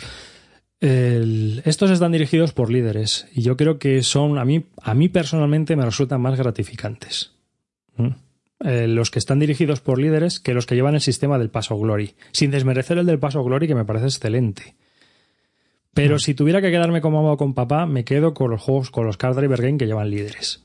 Me parecen mucho más dinámicos, se puede, son más cortitos normalmente y son juegos que van más al turrón. En cambio, en los otros es un poco es una especie de wargame con cartas y el señor Terraizer tiene el vicio de alargar los juegos a, la eternidad, ¿no? Entonces, eh, una partida de Paso Glory te puede durar 8 horas, una partida de Barbarossa to Berlín te puede durar 10 horas, o sea, se, se te puede ir ya de madre. De ese tipo el City Sans que sacó Multiman Publishing, pues eh, puede jugar en una tarde. Pero el problema que tienen esos juegos, para mí, es que están muy dirigidos. ¿Sabes? Ah, Pero no muy dirigidos. No hablo de, dirigidos a la historia, sino a lo que es el juego en sí. Independientemente de que representen mejor o peor la historia, porque Barbarossa to Berlin, por ejemplo, representa mucho mejor la historia que Pa- Paso Glory, pero es mucho más dirigido y rígido, en el sentido de que no te puedes desviar del puñetero camino que te han marcado las cartas. Igual que el Paso Glory degenera si no se utilizan ciertas variantes de torneo en lo de siempre, ¿no? Siempre, y no lo voy a decir, no sea que alguien esté jugando y diga, joder, macho, me acabas de joder, porque ahora seguro que este tío que está llevando tal me va a hacer la pinza esta. Dilo, coño, dilo. Dile, Bueno. spoiler. Ah, Vamos a hacer alerta, spoiler. La estrategia italiana, ¿no? O sea, si, si tú llevas las, las potencias centrales, muchas veces lo que se hace es la, re- la retirada del ring, se retiran de- al ring, eh, dejan avanzar a los aliados porque es mucho más fácil defenderse los alemanes en esa zona y se centran directamente en el este y en, en cuanto entra en guerra en Italia, invaden Italia que da siete puntos de victoria. O sea, sé, digamos que el juego tiende a estrategias degeneradas. Hay unas, eh, lo mejor es jugar con las reglas de torneo, obviamente. Eso es una discusión que tuvimos hace poco. Hay que jugar con las reglas de torneo. Yo creo que es impepinable, que son unas reglas que promueven más un, un avance histórico del juego, pero que impiden que esos siete puntos de victoria se consigan, vamos, y que obligan al alemán, aparte de eso, a defender todo el Ruhr y todo el, frente occidental, porque políticamente habría sido una debacle que los ejércitos alemanes, después de haber hecho una ofensiva, se retiraran a la cuenca del Ruhr. Sería una locura. ¿No? Habrían perdido la guerra. Vale, y ahora de los tres que te he comentado yo antes, que para mí es una, la santa trinidad de los Card Games, Aníbal, Washington Wars y, Wilderness War, eh, ¿cuál de los tres te gusta más? A mí Aníbal. Aníbal, ¿no? Hmm. ¿Por qué? Cuéntame. Porque es muy dinámico, porque es una tensión continua, porque tiene un caos ahí que tienes tú que organizarte y porque yo creo que representa muy bien la guerra cartaginesa contra Roma de aquella época. Vamos, y cómo funcionaba la política. También es verdad que está un poco dirigido, es decir, Aníbal siempre tiene que atacar Italia. todos los Card Driver Kane están dirigidos, porque llevan unas cartas con unos eventos que tienes que ir jugando y que tienes que ir haciendo. Por lo tanto, si ah. quieres sacar beneficio de esos eventos, tienen que hacer, tienes que hacer lo que van marcando. Y, y obviamente no te quedan más cojones que hacer lo que dice la carta. En cómo lo vas a hacer es donde está el de la cuestión. Si te da muchas variables, eh, a lo tipo Path of Glory, que te da muchas variables para poder hacerlo dentro de unos, los límites que te ha marcado, pues guay, estupendo pero realmente la carta te está diciendo lo que tienes que hacer. ¿No? Y si quieres sacar... ¿Cómo juegas tú como cartaginés el Aníbal? Dime la verdad. Yo ahora ¿Vas Italia o atacas España o te vas para, para África? ¿Qué ya hace mucho tiempo que no juego, tío. Además, la última vez jugué como romano. ¿Qué quieres que te diga? Ya ni me acuerdo. Así que... no sé. A mí, a mí, por ejemplo, yo lo que estoy viendo eh, de estos juegos es que, mm, bueno, eh, Aníbal en menor medida. Eh, Washington Wars a mí me parece más un juego de mayorías y de colocarte en el tablero que en realidad un card driven game, eh, porque en realidad eh, batallas hay pocas, no son generalmente, no son decisivas y es más un juego de prepararte para conseguir las mayorías al final de la partida. Lo veo como un mayorías, que me divierte y me lo paso bien, además se termina pronto y, las batallas son divertidas, pero los veo más como un colocación de mayorías para prepararte para el final y las generalmente las batallas nunca son decisivas. Entonces, es verdad que te da momentos épicos y de tal, te dan muchas estrategias, pero, pero en realidad yo lo veo muy euro en ese sentido, ¿eh? Sí. No lo veo muy wargame, ¿eh? Igual que tú le Struggle. Mm. ¿No? Sí, es, que yo generalmente, yo fíjate lo que te digo, yo creo que no son wargames. A lo mejor, bueno, el Wilderness War no lo juego aún porque lo estuve hablando con Celacanto. A mí me comentó Celacanto que en el Wilderness War el problema que le veía es que eh, está muy dirigido y el francés tiene, una, tiene que adoptar una posición siempre defensiva, ¿no? Y eso a la gente no le gusta mucho pero que como juegos es a lo mejor un paso por delante del Wilderness y al mismo nivel que el Aníbal. No sé, a ti de los tres, ¿cuál te gusta más? Aníbal, Aníbal, ¿no? Sí, Aníbal. El Wilderness War está bien, pero si juegas escenarios, ¿eh? Si vas a jugar la campaña, está un poco broken. No me mola tanto, desvaría un poco al final. Pero si juegas escenarios, hay dos escenarios, me quiero recordar, y luego está el de torneo. Eh, los escenarios son muy jugables, son muy divertidos, son cortitos, es un ratito nada más y encima vas a saco. Y ahí es hasta divertido jugar con el francés porque te puedes permitir el lujo de atacar. O sea que, ¿sabes? Porque como no dependes de los años subsiguientes, pues vas a por los puntos de victoria y como juego, por escenarios es mucho mejor. ¿Sabes? O sea que te gusta el sistema, ¿no? Te gusta el sistema del, de los Character Games. A ver, yo te voy a ser sincero. A mí no te creas tú que me gusta mucho. A mí me parece que es un buen sistema que representa la historia, que está muy bien, sobre todo si quieres aprender y que para pasar una tarde entretenida está muy bien, porque al final son juegos, en muchos casos, 8, 16 páginas de reglas. El Hearts and Minds este de la guerra de Vietnam de Washington Games son 8, 8 no, 16 páginas de reglas, creo. El Sixteen Suns también, Pass of Glory también. O sea, son juegos que tienen pocas páginas de reglas para ser un wargame con las complicaciones que tiene un Wargame.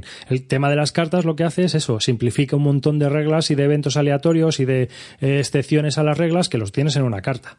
¿Sabes? Sacas la carta y se acabó. No tienes que estar aprendiendo 250.000 reglas. En ese caso sí. El problema que yo les veo es que les veo súper dirigidos, súper rígidos, eh, están muy orientados a lo que es el juego en sí. O sea, es como una partida de ajedrez. Si tú haces el movimiento Z, mis opciones son A, B y C porque son las que están comprobadas, que son las que funcionan. ¿Sabes lo que quiero decirte? Es decir, que, para, cada movimiento tuyo hay un contramovimiento mío que debe ser exacto. No hay una, no hay una variabilidad. ¿no? Entonces, eh, en, ese tipo, en ese tipo de historias, pues eso. Y luego, que son juegos que tendían a simplificar y hay algunos que, aunque son pocas páginas de reglas, son 10, 12 horas. Virgin Queen, el y están, el Napoleonic Wars, se van de madre de tiempo. ¿Sabes? O sea, sí pueden ser muy intensos, muy chachipirulis y muy divertidos, pero tío, ocho horas ahí o doce horas a pedal, cinco tíos ahí oliendo a sobaco, en mi caso es muy difícil de sacar esas horas, ¿sabes? Ya. Eh, que las puede sacar cojonudo, me alegro por él, me da envidia encima, pero yo no puedo, ¿sabes? Entonces, es, es, el tema que yo les veo. Y luego, por ejemplo, tienes juegos también que son largos, Cruzada y Revolución, que es español, el de la Guerra Civil, que, que yo le tengo y no le he probado y me, encantaría probarlos simplemente para ver qué tal hecho está, porque encima siendo el sistema del Paso Glory, pues te va a sonar todo, lo vas a dirigir todo y lo vas a llevar todo, no sé, ya es como todo, ¿no? Te, te suena un poco todo y lo, lo juegas tal cual. Yo creo que, que, esas son las ventajas que tienen. Pero en sí el sistema, no te creas tú que a mí me gusta mucho. ¿Sabes? Yo no me. O sea, hay muchos que ni me he fijado ni quiero fijarme. Eh, un Happy King Charles, el de la Guerra de los 30 años, el de Clash of Monarchs. Hay un montón de juegos que ni, ni tengo interés ni quiero centrarme en ellos. Creo que. Y, para cerrar, por ejemplo, um, Wargame de iniciación, que yo he estado mirando últimamente. ¿Qué te parece el sistema Command and, Command, eh, Command Colors? A mí el, el, sistema Command and Colors me parece ideal. Es, no, parece un juego de miniaturas traspasado a un juego de mesa. Entonces, pues es un juego sangriento, divertido, rápido. Se puede jugar varias, varios escenarios en una tarde. Es un juego muy chulo. A mí me encanta. Sí, de, yo creo que... de todo el sistema, de todo el sistema de tu amigo Bor, ¿con cuál te quedas? El Napoleonix. Es el más completo, es el más completo. Hasta ahora, bueno, ahora he sacado el de la Primera Guerra Mundial, que ni le he probado ni tengo ganas, porque la Primera Guerra Mundial me parece sosísima y aburridísima, y entonces es, estoy huyendo de ella ya como de la peste después de jugar a varios juegos donde me he aburrido, como, incluido el paso Glory, al final eso es inamovible, los frentes estáticos, sí, pues es como el ajedrez, pero como el ajedrez moviéndote con peones todo el rato, ¿no? Entonces, pff, es un poco rollo. Yeah.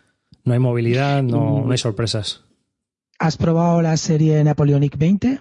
Eh, sí, la probé. Fading Glory de GMT. Sí, la probé. Lo que pasa es que me parecen un poco old school. Están bien, pero son un poco old school para mm. mi gusto. Pero bueno, están bien. Mm. Sí, están chulos. A mí, a mí ahora de los que más me gustan son los operacionales tácticos del Simonich, el que hizo Aníbal contra Cartago. Eh, ya sea France 40, de Caucasus Campaign, Normandy 44, Ukraine 43, Ardenas 44. Son todos sistemas muy parecidos, han sacado más juegos con ese tipo de reglas y son juegos operacionales tácticos donde es una operación, pero no hay una gran densidad de counters, se puede jugar en un día y está bastante bien, son juegos bastante completitos. La serie Store, que a ti no te parecerían Wargames, sino juegos de mayorías, también está bastante bien. Yo te digo que los LCG, los, los Card Game, los CG, me parecen juegos de mayorías también. Oye, una cosa, eh, una, tenemos aquí en Albacete un wargamero también de pro, que se llama Jaime, desde aquí un saludo, y quería, y se ha enganchado mucho, lo veo jugando últimamente mucho, el Road to Stalingrad. ¿Qué te parece? El Road to Stalingrad, ¿no? es, sí, es de Bélica tercera generación. El juego está bien, pero para mí tiene dos mitades. Y luego tiene un problema muy, muy gordo para mí. Eh, la primera fase, que es el ataque alemán, está muy bien, y la segunda parte pierde un poco de impulso cuando es la, la contraofensiva rusa. Pero bueno, va, está bien. El juego está muy bien. Le falta un poco de ellos tiempo. Lo, ellos lo están disfrutando, ¿eh? Lo están Sí, sí, disfrutando a tope. Llevan ya bastantes partidas. Se hacen una tarde las partidas y lo Sí, porque es un sistema muy rápido. El, el Francisco Ronco intentó hacer un sistema que eh, simplificara las reglas al. Hay un- unos juegos de Terracer que van a sacar uno de la Guerra Civil Americana, que son batallas, que es con el sistema de Clash of Giants, ¿sabes? Y son juegos muy rápidos. Tienen seis o ocho páginas de reglas y son juegos muy rapiditos. Lo que pasa es que, por ejemplo, el Clash of Giants, las batallas duran horas y horas y horas porque son de la Primera Guerra Mundial. A ver, el de la Guerra Civil Americana sí tiene más movilidad. Pero el, de la Primera Guerra Mundial. Y copian un poco el, el paso o el gusto por ese sistema rápido de batallas. Y bueno, pues están bastante entretenidos. Para mí el problema que tiene el juego es la producción gráfica. El mapa se ve muy mal. ¿Dónde coño hay que desplegar las unidades se ve fatal? Eso ahí yo me perdí mucho. ¿Sabes?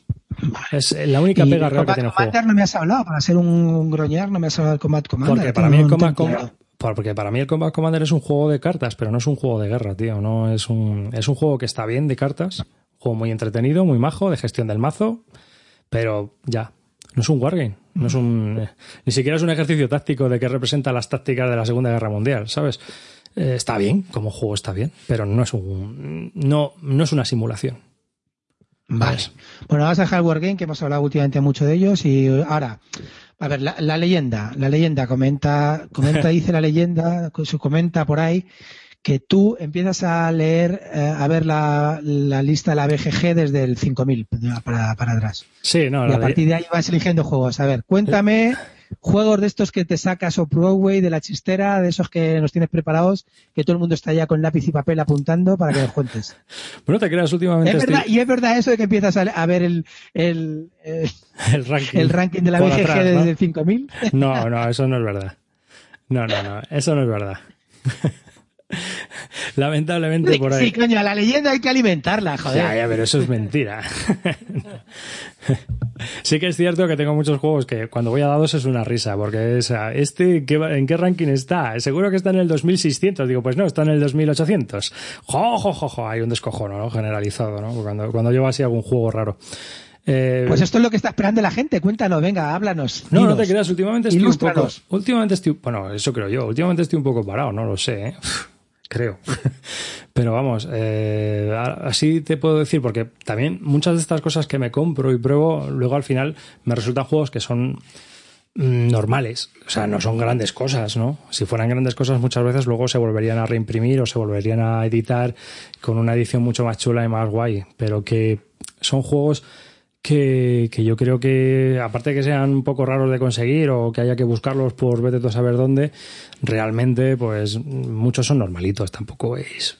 ¿Qué quieres que te diga? Tampoco es así recomendable algo. "Uf, pues no sé, mira, tengo este juego que he traído de Indonesia. Pues no, ¿sabes? No soy tan friki, vamos. O sea, soy muy friki, pero no, no llego a ese, a ese límite. Reconozco mis límites. Mis limitaciones como leyenda de Old Broadway. Es decir, tú fíjate, por ejemplo, yo aquí estoy viendo aquí los que más puntuados tengo. Tengo Moby Dick, que sí, pero por ejemplo, este que hablé la última vez, el de Legends of, of Honor, lamentablemente, pues no, le tengo puesto un 7 recomendable, va, va, porque no es un juego para recomendar. Yo no lo veo así. Ujú. Y así, mira, el, el- últimamente estuvimos hablando, el que por cierto lo tiene David Prieto, un saludo desde aquí, el W1815, que es Waterloo 1815, que es un juego que ha salido ahora, y bueno, pues yo me fijé en él hace un par de meses, pero cuando le he ido a apretar, pues ya no estaba disponible. Y es de una compañía nueva y tal, se ha agotado, es imposible de conseguir, y ese es un juego que en, en los, en los foros of Broadway se está hablando de él, ¿no? O sea, que es un juego que todo el mundo está diciendo, oh, qué chulo y tal. O sea, que te puedo hablar más de cosas que estoy siguiendo a lo mejor porque me interesan. el, el que, el que seguiste el otro día que nos comentaste en el foro interno, ese también tenía buena pinta. ¿Cómo se llamaba? A Saulo, era... a Saulo Turnro. A Saulo No, no, Turnro. El... el... no, no. Fallen. No, no, era... de cartas. No, era uno que era así con, con unos tableros en hexágono, era varios tableros en hexagonal, que era cooperativo y era, era también así como de mazmorreo, bueno, de aventuras, pero con unos, con unas fichas así un poco raras. Es un juego polaco. ¿Cómo se llama? A Salon Do- or- Sí, ese es el No, Asalo no sé. Mars. No, no, yo creo que no, ¿No? ¿eh? Yo creo que nos hablaste, nos hablaste de otro, sí, joder. Me voy a ver mi wishlist. A ver si tengo aquí algo raro. No tengo a Saulo Torrock. Ah, ah, ah, ah, ah, ah, ah. Y no, chico. Lamentablemente, me parece a mí que. Es que hace poco hice limpieza y quité mucha cosa que tenía que ir. Vamos a ver, mm, el otro día cuando estábamos en, en el foro interno nos comentaste de un juego que lo estaba petando para jugar en solitario, ¿te acuerdas? Que era, y, eh, y en realidad los tableros eran como tres o cuatro eh, hexágonos grandes y con fichitas así un poco, la verdad que era un poco raro. Pues ese se me quedó ahí, no sé qué Mars, a ver. No sé, dímelo tú, porque yo ahora mismo no lo recuerdo. Es que no, a ver. Y es que a lo mejor lo vi, pero no, no me quedé. Mira, aquí hay uno, se llama Funding Fathers, que lo tienes que mandar a hacer. Es de estos que le gusta a Kabuto, que te los tiene que hacer alguien de, de Game Crafter, ¿no? Que he oído muy buenas críticas de él. Es una especie de República de Roma like, de los padres fundadores de la época de la Revolución Americana. Y ese está también partiendo la pana en los circuitos of Broadway. Sí, te puedo hablar más de eso que de juegos que tengo. O sea, te puedo decir, mira, pues estoy siguiendo esto. ¿Qué parte más la pana? Cuenta, ¿qué, más estás siguiendo? eso te va a gustar más, ¿no? Porque vaya, vaya, vaya. El W1815, como te he dicho. Hay otro que tengo aquí también, que es un Wargame, que es un Hold Fast Corea 1950-1951, que es un juego de, de bloques de la guerra de Corea eh, sacaron ya uno que es Fast Rusia. Lo tengo los dos en seguimiento porque todavía no los he comprado. Me parecen muy simplones, pero también he oído muy buenas críticas de ellos. Y, pues, chico, ¿qué quieres que te diga? Pues la verdad es que no sé qué hacer al final. Eso es una cosa que me tiene ahí un poco, un poco ahí. Eh, había otro que te voy a decir ahora mismo, que salió por Starter y también he leído bastante buenas críticas de él, que es el eh, Galaxy Defenders. Ya sé cuál me dijiste, ya sé cuál me dijiste. Ya lo, ya lo abrigo. ¿Cuál? Shadows of Malice. Ah, es verdad. Ah, David. A ver, mira qué Broadway. Ah, sí, cierto. Shadows of Malice. Sí, es un juego que es de aventuras, que se juega de 1 a 8 jugadores, de un tal Jim Fell. Sí. Y, la verdad que tiene muy buenas críticas. La gente lo está jugando. El Marco Wargame hizo hace poco una reseña de él y le encantó también.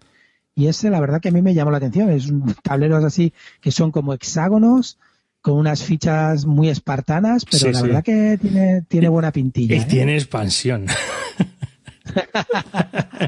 es que este es un, es un, una recomendación que ya, la verdad que a mí me ha llamado la atención, el Shadows of Malice. Mira que lo que, manda, lo que recomiendas no, me llama, pero este sí me, Estuvimos hablando de él, sí, es verdad que lo había visto yo y digo, oye, pues mira, he visto este juego raro, raro, raro y a ver si os mola y todo esto.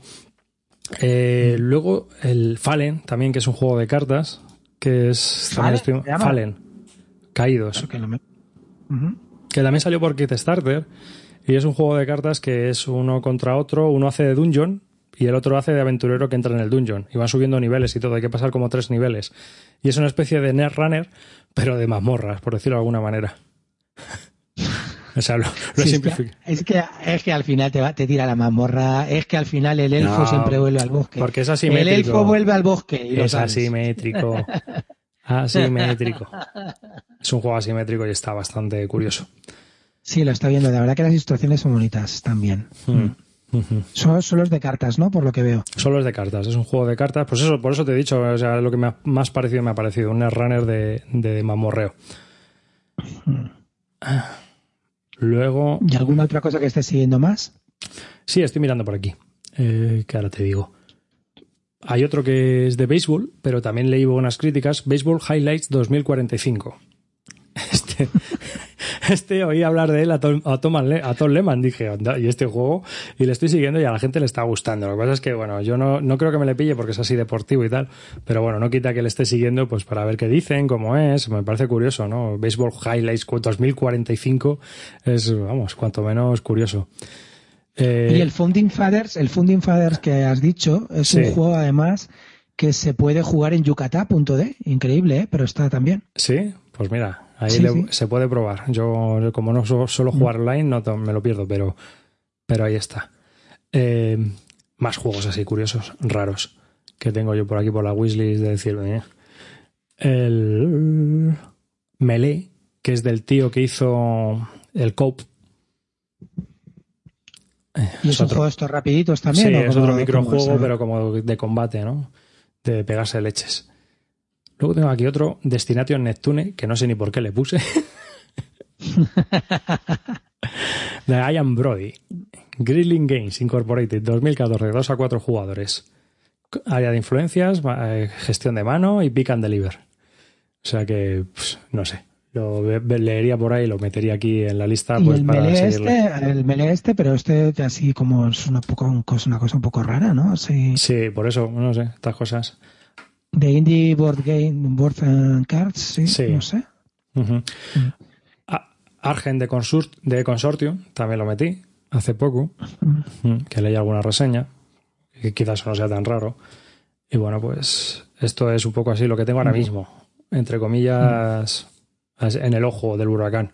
Luego de esto, nada o muy poco llega a la estantería, ¿no? Pero bueno, realmente Son estas cosas yo las encuentro por la BGG con los Game Buddies o pues alguna revista del sector que leo como la Counter que ahora se edita digitalmente y hay veces que reseñan no reseñan, pero sí nombran juegos raros y ya me pongo ya a buscar, ¿sabes? Sí, porque durante una, temporada también estuve suscrito al feed de fotografías de la BGG, pero se ponen tantas fotografías que, te pierdes.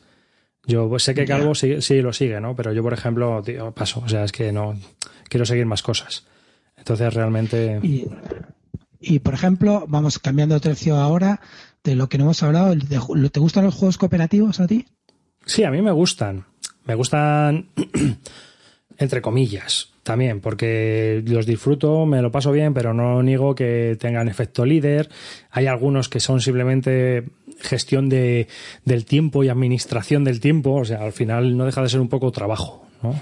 O sea, sé cómo gestionar tú eh, los timing. Por ejemplo, el Space Alert que yo creo que a la gente le flipa, pero al final no deja de ser trabajo en equipo y configurarse todo, todo el equipo en una especie de trabajo donde cada uno tiene que hacer, me recuerda mucho a la OE y a todas esas cosas que doy hago en el trabajo, ¿sabes? Entonces, pues, mira, quita, déjame, ¿eh? me, me agobian un poco. Pero eh, sí que he de reconocer que, por ejemplo, los que sí me gustan mucho porque me parecen muy narrativos son los de Quinicia y porque también mete siempre un puntito el cabrón de egoísmo que hace que rompa un poco el efecto líder, ¿sabes? O sea, que aunque te digan, oye, tienes que hacer esto, y una polla como una olla porque la palmo. O sea, no. ¿Sabes? E incluso tiene esos cooperativos falsos como el Beowulf o el Hobbit este que sacó de Beer, que, que es un cooperativo pero solo gana uno. O sea que, que al final, pues, tiene su, su historietilla. Esos juegos me gustan mucho. El Señor de los Anillos me parece un gran juego cooperativo. Hay gente que lo odia, pero a mí me parece que es un juego tremendo. Y el Hobbit, este último que ha sacado también, de que salió por, eh, por Cryptozoid, también me parece muy buen juego. De dados. Muy exigente a nivel de dificultad tope. ¿Pandemic? ¿Te gusta? Pandemic me parece un ejercicio de, de gestión. Me parece que está bien, eh, igual que sus hermanos pequeños. El, el este, el, mundo, la isla prohibida y el desierto prohibido, pero al final no dejan de ser ejercicios de gestión, de espérate, mm, y, me pasa eso también con muchos juegos de mamorreo, como por ejemplo el Dune, el Destiny y todos estos, ¿no? O sea, tengo cinco acciones, espera, si me muevo aquí, luego aquí, ataco aquí, hago esto, tal. No, tú, entonces tú ahora tienes que hacer lo otro, ¿sabes? O sea, tienes que ir midiendo muy bien los tempos y no deja de ser al final gestión y administración del tiempo para conseguir una efectividad completa. ¿No? ¿No te parece a ti eso? A mí es que los cooperativos yo los utilizo, yo lo he comentado muchas veces para jugar en solitario y a mí sí que en general sí que me gustan. Es decir, yo así cooperativos que juegue y que me han gustado mucho, el Robinson, el Robinson de, de, de me gustó bastante. Eh, lo estoy esperando a ver si Debir algún año lo saca en español, porque desde que hablé con él en, las, en la gesta con Nacho, sí, estamos con, el reglamento, estamos con el reglamento para sacarlo, ya les vale, macho. Llevamos casi un año, va a hacer ya, bueno, y aún siguen con el reglamento y ahora sigue retrasándose y va a salir el primer trimestre, ahora el segundo, ahora va a salir el tercer trimestre. Y ya salido antes el Imperial Setters, que es por favor, no lo saquéis ya con, porque ya como lo saquéis con erratas, es para daros, para daros un golpe, vamos. Porque vamos, la verdad que lleva para, para sacar el jueguecito un ratito, del largo. Eh, me encantaría que lo sacaran. En cuanto lo saquen, me lo, lo, compraré porque es un juego que me gusta mucho. Así cooperativos que también me últimamente estoy jugando y me gusten bastante es el de el de los dados, el de Pandemic, en la cura de dados. Me parece brutal, las mismas sensaciones que el Pandemic, pero tiras dados y se hacen 20 minutitos. No hay setup, es muy chulo, muy muy divertido. También así cooperativos que le esté pegando y que me diviertan. Mira, me gusta mucho el símbolo arcano, pero con la expansión, con la última, con la de Gates of Arcan, le gana mucho el juego, se hace mucho más difícil y las calles eh, te dan el tablero que necesitaba ese juego. La verdad que la verdad que me gusta mucho jugarlo porque tiras dados entretenido. Se hace un poco a veces un poco largo de más, pero es, es entretenido. Pero a ti no, te parece que muchos de estos juegos es más de resolver un problema, de sacar un puzzle adelante que de jugar? Sí, pero bueno, es que un puzzle no deja de ser un juego. O sea, ya, ya, Eh, ya, ya, pero entiendo que hay gente que no, pero pues sí, por eso no me gusta jugar con los cooperativos con gente, los prefiero jugarlos solos. Claro, claro, por eso te digo, porque, por Porque- ejemplo, a mí, Mm. a mí ese tipo de juegos, claro, eh, yo no, yo en mi trabajo suelo resolver problemas, entonces, tío, al final es que estoy haciendo el mismo puzzle, ¿sabes? O no sé, que son cosas que, que puedes hacer en solitario, como dices tú muy bien, o un juego del iPad, de estos que, que puedes jugar en solitario, que, que estás resolviendo un puzzle, ¿no? Al final esa gestión, pues la puedes hacer perfectamente también en solitario. Yo es a lo que voy, que, que pierden un poco cuando juegas con más gente. Es la, la- En cambio, estos que te digo yo, para mí, de que inicia, ganan porque hay una especie de competición interna, porque tienes que conseguir ciertos objetivos propios, porque hay una tensión en cuanto a azar y cosas que pueden pasar. De- mm, fíjate, este, el- a mí no me gustó mucho, el Ghost, ¿cómo se llamaba este? El Ghost, el de Anton Bauza. Ay, Si nos oye carta me mata por olvidárseme el nombre. El Ah, de- el, el de los fantasmas, tío. El Ghost Stories.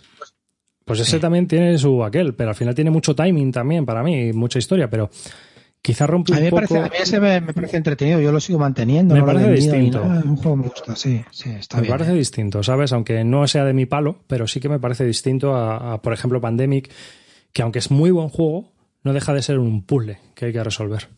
Sí, pero por ejemplo, ese, pare- estábamos hablando de los juegos de iniciación, ese como el juego de iniciación es brutal, a la gente le encanta cuando lo juega. ¿eh? Claro, sí, sí, sí, sí.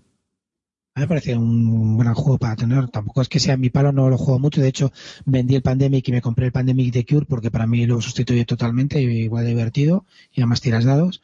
Pero ya te digo que, que sí, ¿no? En general, a mí los cooperativos en general me gustan, pero ya te digo, me gusta jugarlos en solitario. A mí jugar cooperativos para quedar con amigos antes que jugar un cooperativo, prefiero jugar un competitivo y vámonos todos a pegarnos de tortas o a hacer tal o, o a ver quién gana sacando más puntos. Prefiero eso que el cooperativo que lo puedo jugar yo solo. Porque Sí, no deja de ser un puzzle, como dices. Ujú, Es verdad. Mm.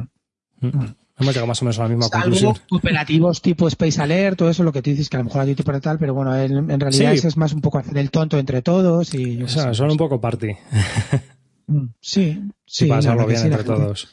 la gente se lo pasa bien haciendo, pues eso sí, en en ese tipo de cooperativos a lo mejor me lo paso mejor que, que por ejemplo, yo que sé, jugar, quedar para jugar un Eldritch Horror, para mí es el horror, nunca mejor dicho. Claro. Pues porque eh, te echas ahí muchas horas y prefiero jugar a cuatro juegos competitivos y ya está. Y es eterno. Ah, pero, sí, y hay juegos, por ejemplo, cooperativos o semicooperativos que me gustan mucho, ya lo he dicho muchas veces. Náufragos me sigue gustando mucho. Es un juego que, pues eso, tiene su aspecto de, de cooperación y luego también tiene su rollo de ir a cada uno a lo suyo. Y también me parece muy temático. Entonces, no sé, a mí en general sí que me, sí que me suelen gustar. Hay, por ejemplo, otro juego que es cooperativo, y en realidad es cooperativo entre comillas porque gana uno, es el Marvel Legendary. Y a mí me parece, yo lo juego en solitario y me sigue pareciendo un buenísimo juego. Y no me importa jugarlo con los demás, porque en ese sí que gana uno. Aunque tengas que cargarte a los malos, pero al final gana uno. Entonces, me gusta, por eso. En general sí que me gustan los cooperativos. Pero no, es un, no son juegos que sacaría con un grupo. Ya, ya, ya. Entiendo. Mm. Mm. Sí, a mí me pasa un poco igual. Y a ver, abstractos, cuéntame, abstractos que te gusten. Ya hemos hablado de algunos, ¿hay algún otro que, pueda, que quieras señalar que te guste como abstracto? El Project Eve me gusta mucho. Me parecen juegos bastante chulos. Y de los Project Gift, ¿cuál es el que más te gusta? Todos tienen su aquel, tío. Todos tienen su. Incluso, mira, ves, ahí yo me recuerdo el, el que menos me gustó en un principio, que fue el CERT. Luego, cuando le jugué más veces, le pillé el truco, le pillé el gusto y dije, joder, qué bueno es. Que es porque hay que hacer sacrificios y, y claro, hasta que entiendes esa mecánica, cómo funciona, luego dices, ah, pues qué maravilla, qué tío, cómo se lo ha currado. Cada juego es diferente, cada juego tiene su personalidad. Uno es más etéreo, otro es más, más agresivo, los otros son más de estructurales, otros son simplemente un 5 en raya. Está curioso, no sé. ¿Tú has jugado alguno? No, no, no. Es que a mí, yo ya lo comenté, lo comenté en otro programa. A mí lo que me ha pasado con los cooperativos, bueno, hay pocos Con cooperativos que me gustan. Abstractos. Con los, perdón, cooperativos, con los abstractos. Hay, hay pocos que, que me gustan, ¿no? Por ejemplo, me gusta mucho el Medina, lo paso bien cuando juego, hay mucho puteo, pero no tengo la sensación de decir, ¡buah, qué juegazo, qué jugado, esto es brutal, no sé qué, como me pasa con otros, ¿no? Y, por ejemplo, hace poco jugué a uno que te recomiendo que se llama Barony, eh, que es un abstracto que se juega muy rápido y que tiene un, o sea, es guerra total, cuatro de los cuatro, y la verdad, eh, en la misma línea que el Medina me pareció muy divertido. Pero claro, no me queda la sensación de decir juegazo, alucinante, pues me, me da la misma sensación que el Medina, que es muy buena, pero no llega, me, está a un nivel por debajo de lo que yo espero. Pero Barony muy, muy recomendable como abstracto y además un abstracto impresionantemente cuidado y producido. Como bueno, como ya sabes, como se lo montan los franceses, que la verdad que el tema del diseño lo llevan a tope. yo, te voy a decir una cosa, hombre, yo para mí el abstracto es una cosa para jugar con la pareja. después de cenar o después de comer, tranquilamente, mientras estás charlando, juegas una partidita, tomándote un café y después, pues, ¿a dónde tenemos que ir ahora? Es, es para mí es eso. Más que que vamos a jugar. Si, si yo me siento contigo a jugar, lo que no voy a sacar es un abstracto clean. Pero aunque te gustaran, y a mí también, porque eh, queremos disfrutar del juego, yo creo que de otra manera, se disfruta de otra manera, ¿no? Eh, hay gente que yo creo que sí, que se regodea con sus fichas, eh, que si ahora el ajedrez o el Go o el backgammon, sí, pero en nuestro caso yo creo que nos alimentan otras otras carnes, ¿no? Entonces sacaríamos otro juego. Para mí son juegos que yo saco porque me quiero divertir con una persona, pero no estoy jugando en el sentido de afición, juego duro, jugador. ¿Sabes lo que quiero decirte?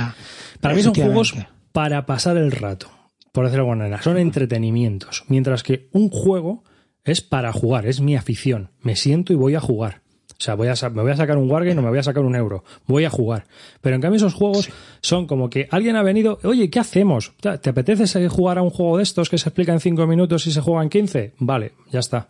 ¿Sabes? Mientras estamos esperando. Hombre, de los que estamos comentando, yo te comento el Medina y el Baroni mm, son abstractos, pero claro, están disfrazados de euros. Si tú los ves, están muy bien vestidos, no, no son figuritas ni bolas blancas y negras, claro, te lo pinta así, pero claro, te quedas la sensación, pues eso, de. Es lo que como nosotros de historia. Lo que decimos, lo que, lo que nosotros decimos es el tema pegado, ¿no? Sí. Sí, pero bueno. Sí, pues sí. No, no, yo estoy mm. hablando de abstracto, abstracto de bola, ficha, eh, y hay gente que le encanta, pero que en mi caso... A mí perezón, perezón me da eso. Cuando me a mí me haces una putada, si me dices que sácate, sácate un go, me da pereza que te mueres. Aparte de que son juegos que tienen una, una mecánica eh, muy simplificada y van al turrón, o sea, son juegos que de, de conflicto directo, ¿no? Eh, son mm, distintos, son otro tipo de juegos. Quizás. Pero, por ejemplo, en Genial es un abstracto, ¿no? Pero es lo que tú dices, para pasar ahí el tiempo, ¿no? Así en ese plan, ¿no? Sí, pero tampoco es de una confrontación directa bestial, porque tú estás. Al final es un. Le podían haber pegado un tema y es un, es un juego de tiles. O sea, es un juego de baldosas como el Carcasón. O sea, tiene de abstracto lo que el Carcasón, tío. ¿Sabes? Lo que pasa es que el Carcasón tiene un tema pegado. Y este no. Pero al final no deja de ser el típico abstracto que tú dices que está disfrazado, ¿no? Es un juego mucho más eh, eurogeizado, por decirlo de alguna manera. Para mí el abstracto es un juego que no tiene tema, pero que encima es agresivo. O sea, es una especie de wargame, ¿no? es un conflicto. Sí, sí, sí, ya sé lo que dices. En el Project Eve yo voy a por ti. O sea, en todos los juegos. Independientemente de, de qué estemos haciendo. En el Go voy a por ti. Aunque sea a la defensiva. En el ajedrez voy a por ti. O sea, son juegos de conflicto. En el Hive yo voy a por ti. ¿Sabes? O sea, yo lo veo así, que, que, el abstracto puro es un juego de conflicto. En cambio, muchos euros son abstractos, pero porque son mecánicas que no son de conflicto directo. Entonces quedan disfrazadas. Son conflictos indirectos. Te la clavo por ganando un punto por aquí, te la clavo porque no puedes acceder a esos recursos que ahora ya no tienes acceso. O sea, es diferente. Por decirlo de alguna manera. Son, tienen características distintas. Claro, si, si yo quiero conflicto directo, pues me saco en Colombia, que dura tres horas. Bueno, David, y para terminar, cuéntame los cinco juegos que más te gustan. Tu pues, top five. Yo es que no tengo top porque voy cambiando, ¿sabes? O sea, voy por. Ah, pero bueno, el actual, el actual. Yo también cambio. A mí eso, yo subo y bajo. Lo que pasa es que ahora yo estoy muy guargamero, tío. Entonces, eh, realmente no sé yo si la cosa va pero vamos, voy a decir cinco así un poco que, siempre mm, no diría que no una partida jamás en la vida, ¿vale? Y no voy a hablar de juegos que ya he hablado muchas veces y que les he puesto de 10 porque yo creo que ya pues ya han sido nombrados, ¿no? Voy a hablar de juegos eh, que son distintos. Mira, por ejemplo, Juego de carreras, eh, Off-Broadway Total, Breaking Away, de, de Velódromo. Un juego que te lo mandan en caja de pizza, con una miniatura de ciclista de los 20 duros, un reglamento fotocopiado. Y yo creo que es uno de los juegos de carreras de ciclistas más impresionante y más interesante que hay. O sea, es un juego de, de velódromo de lo más, total. Y encima te tienes que dejar ahí el cerebro. Ese es un juego top 10 para mí. Eh, más juegos así, de los que no haya hablado en el podcast muy a menudo, porque ese, por ejemplo, sí que lo comentamos en el podcast.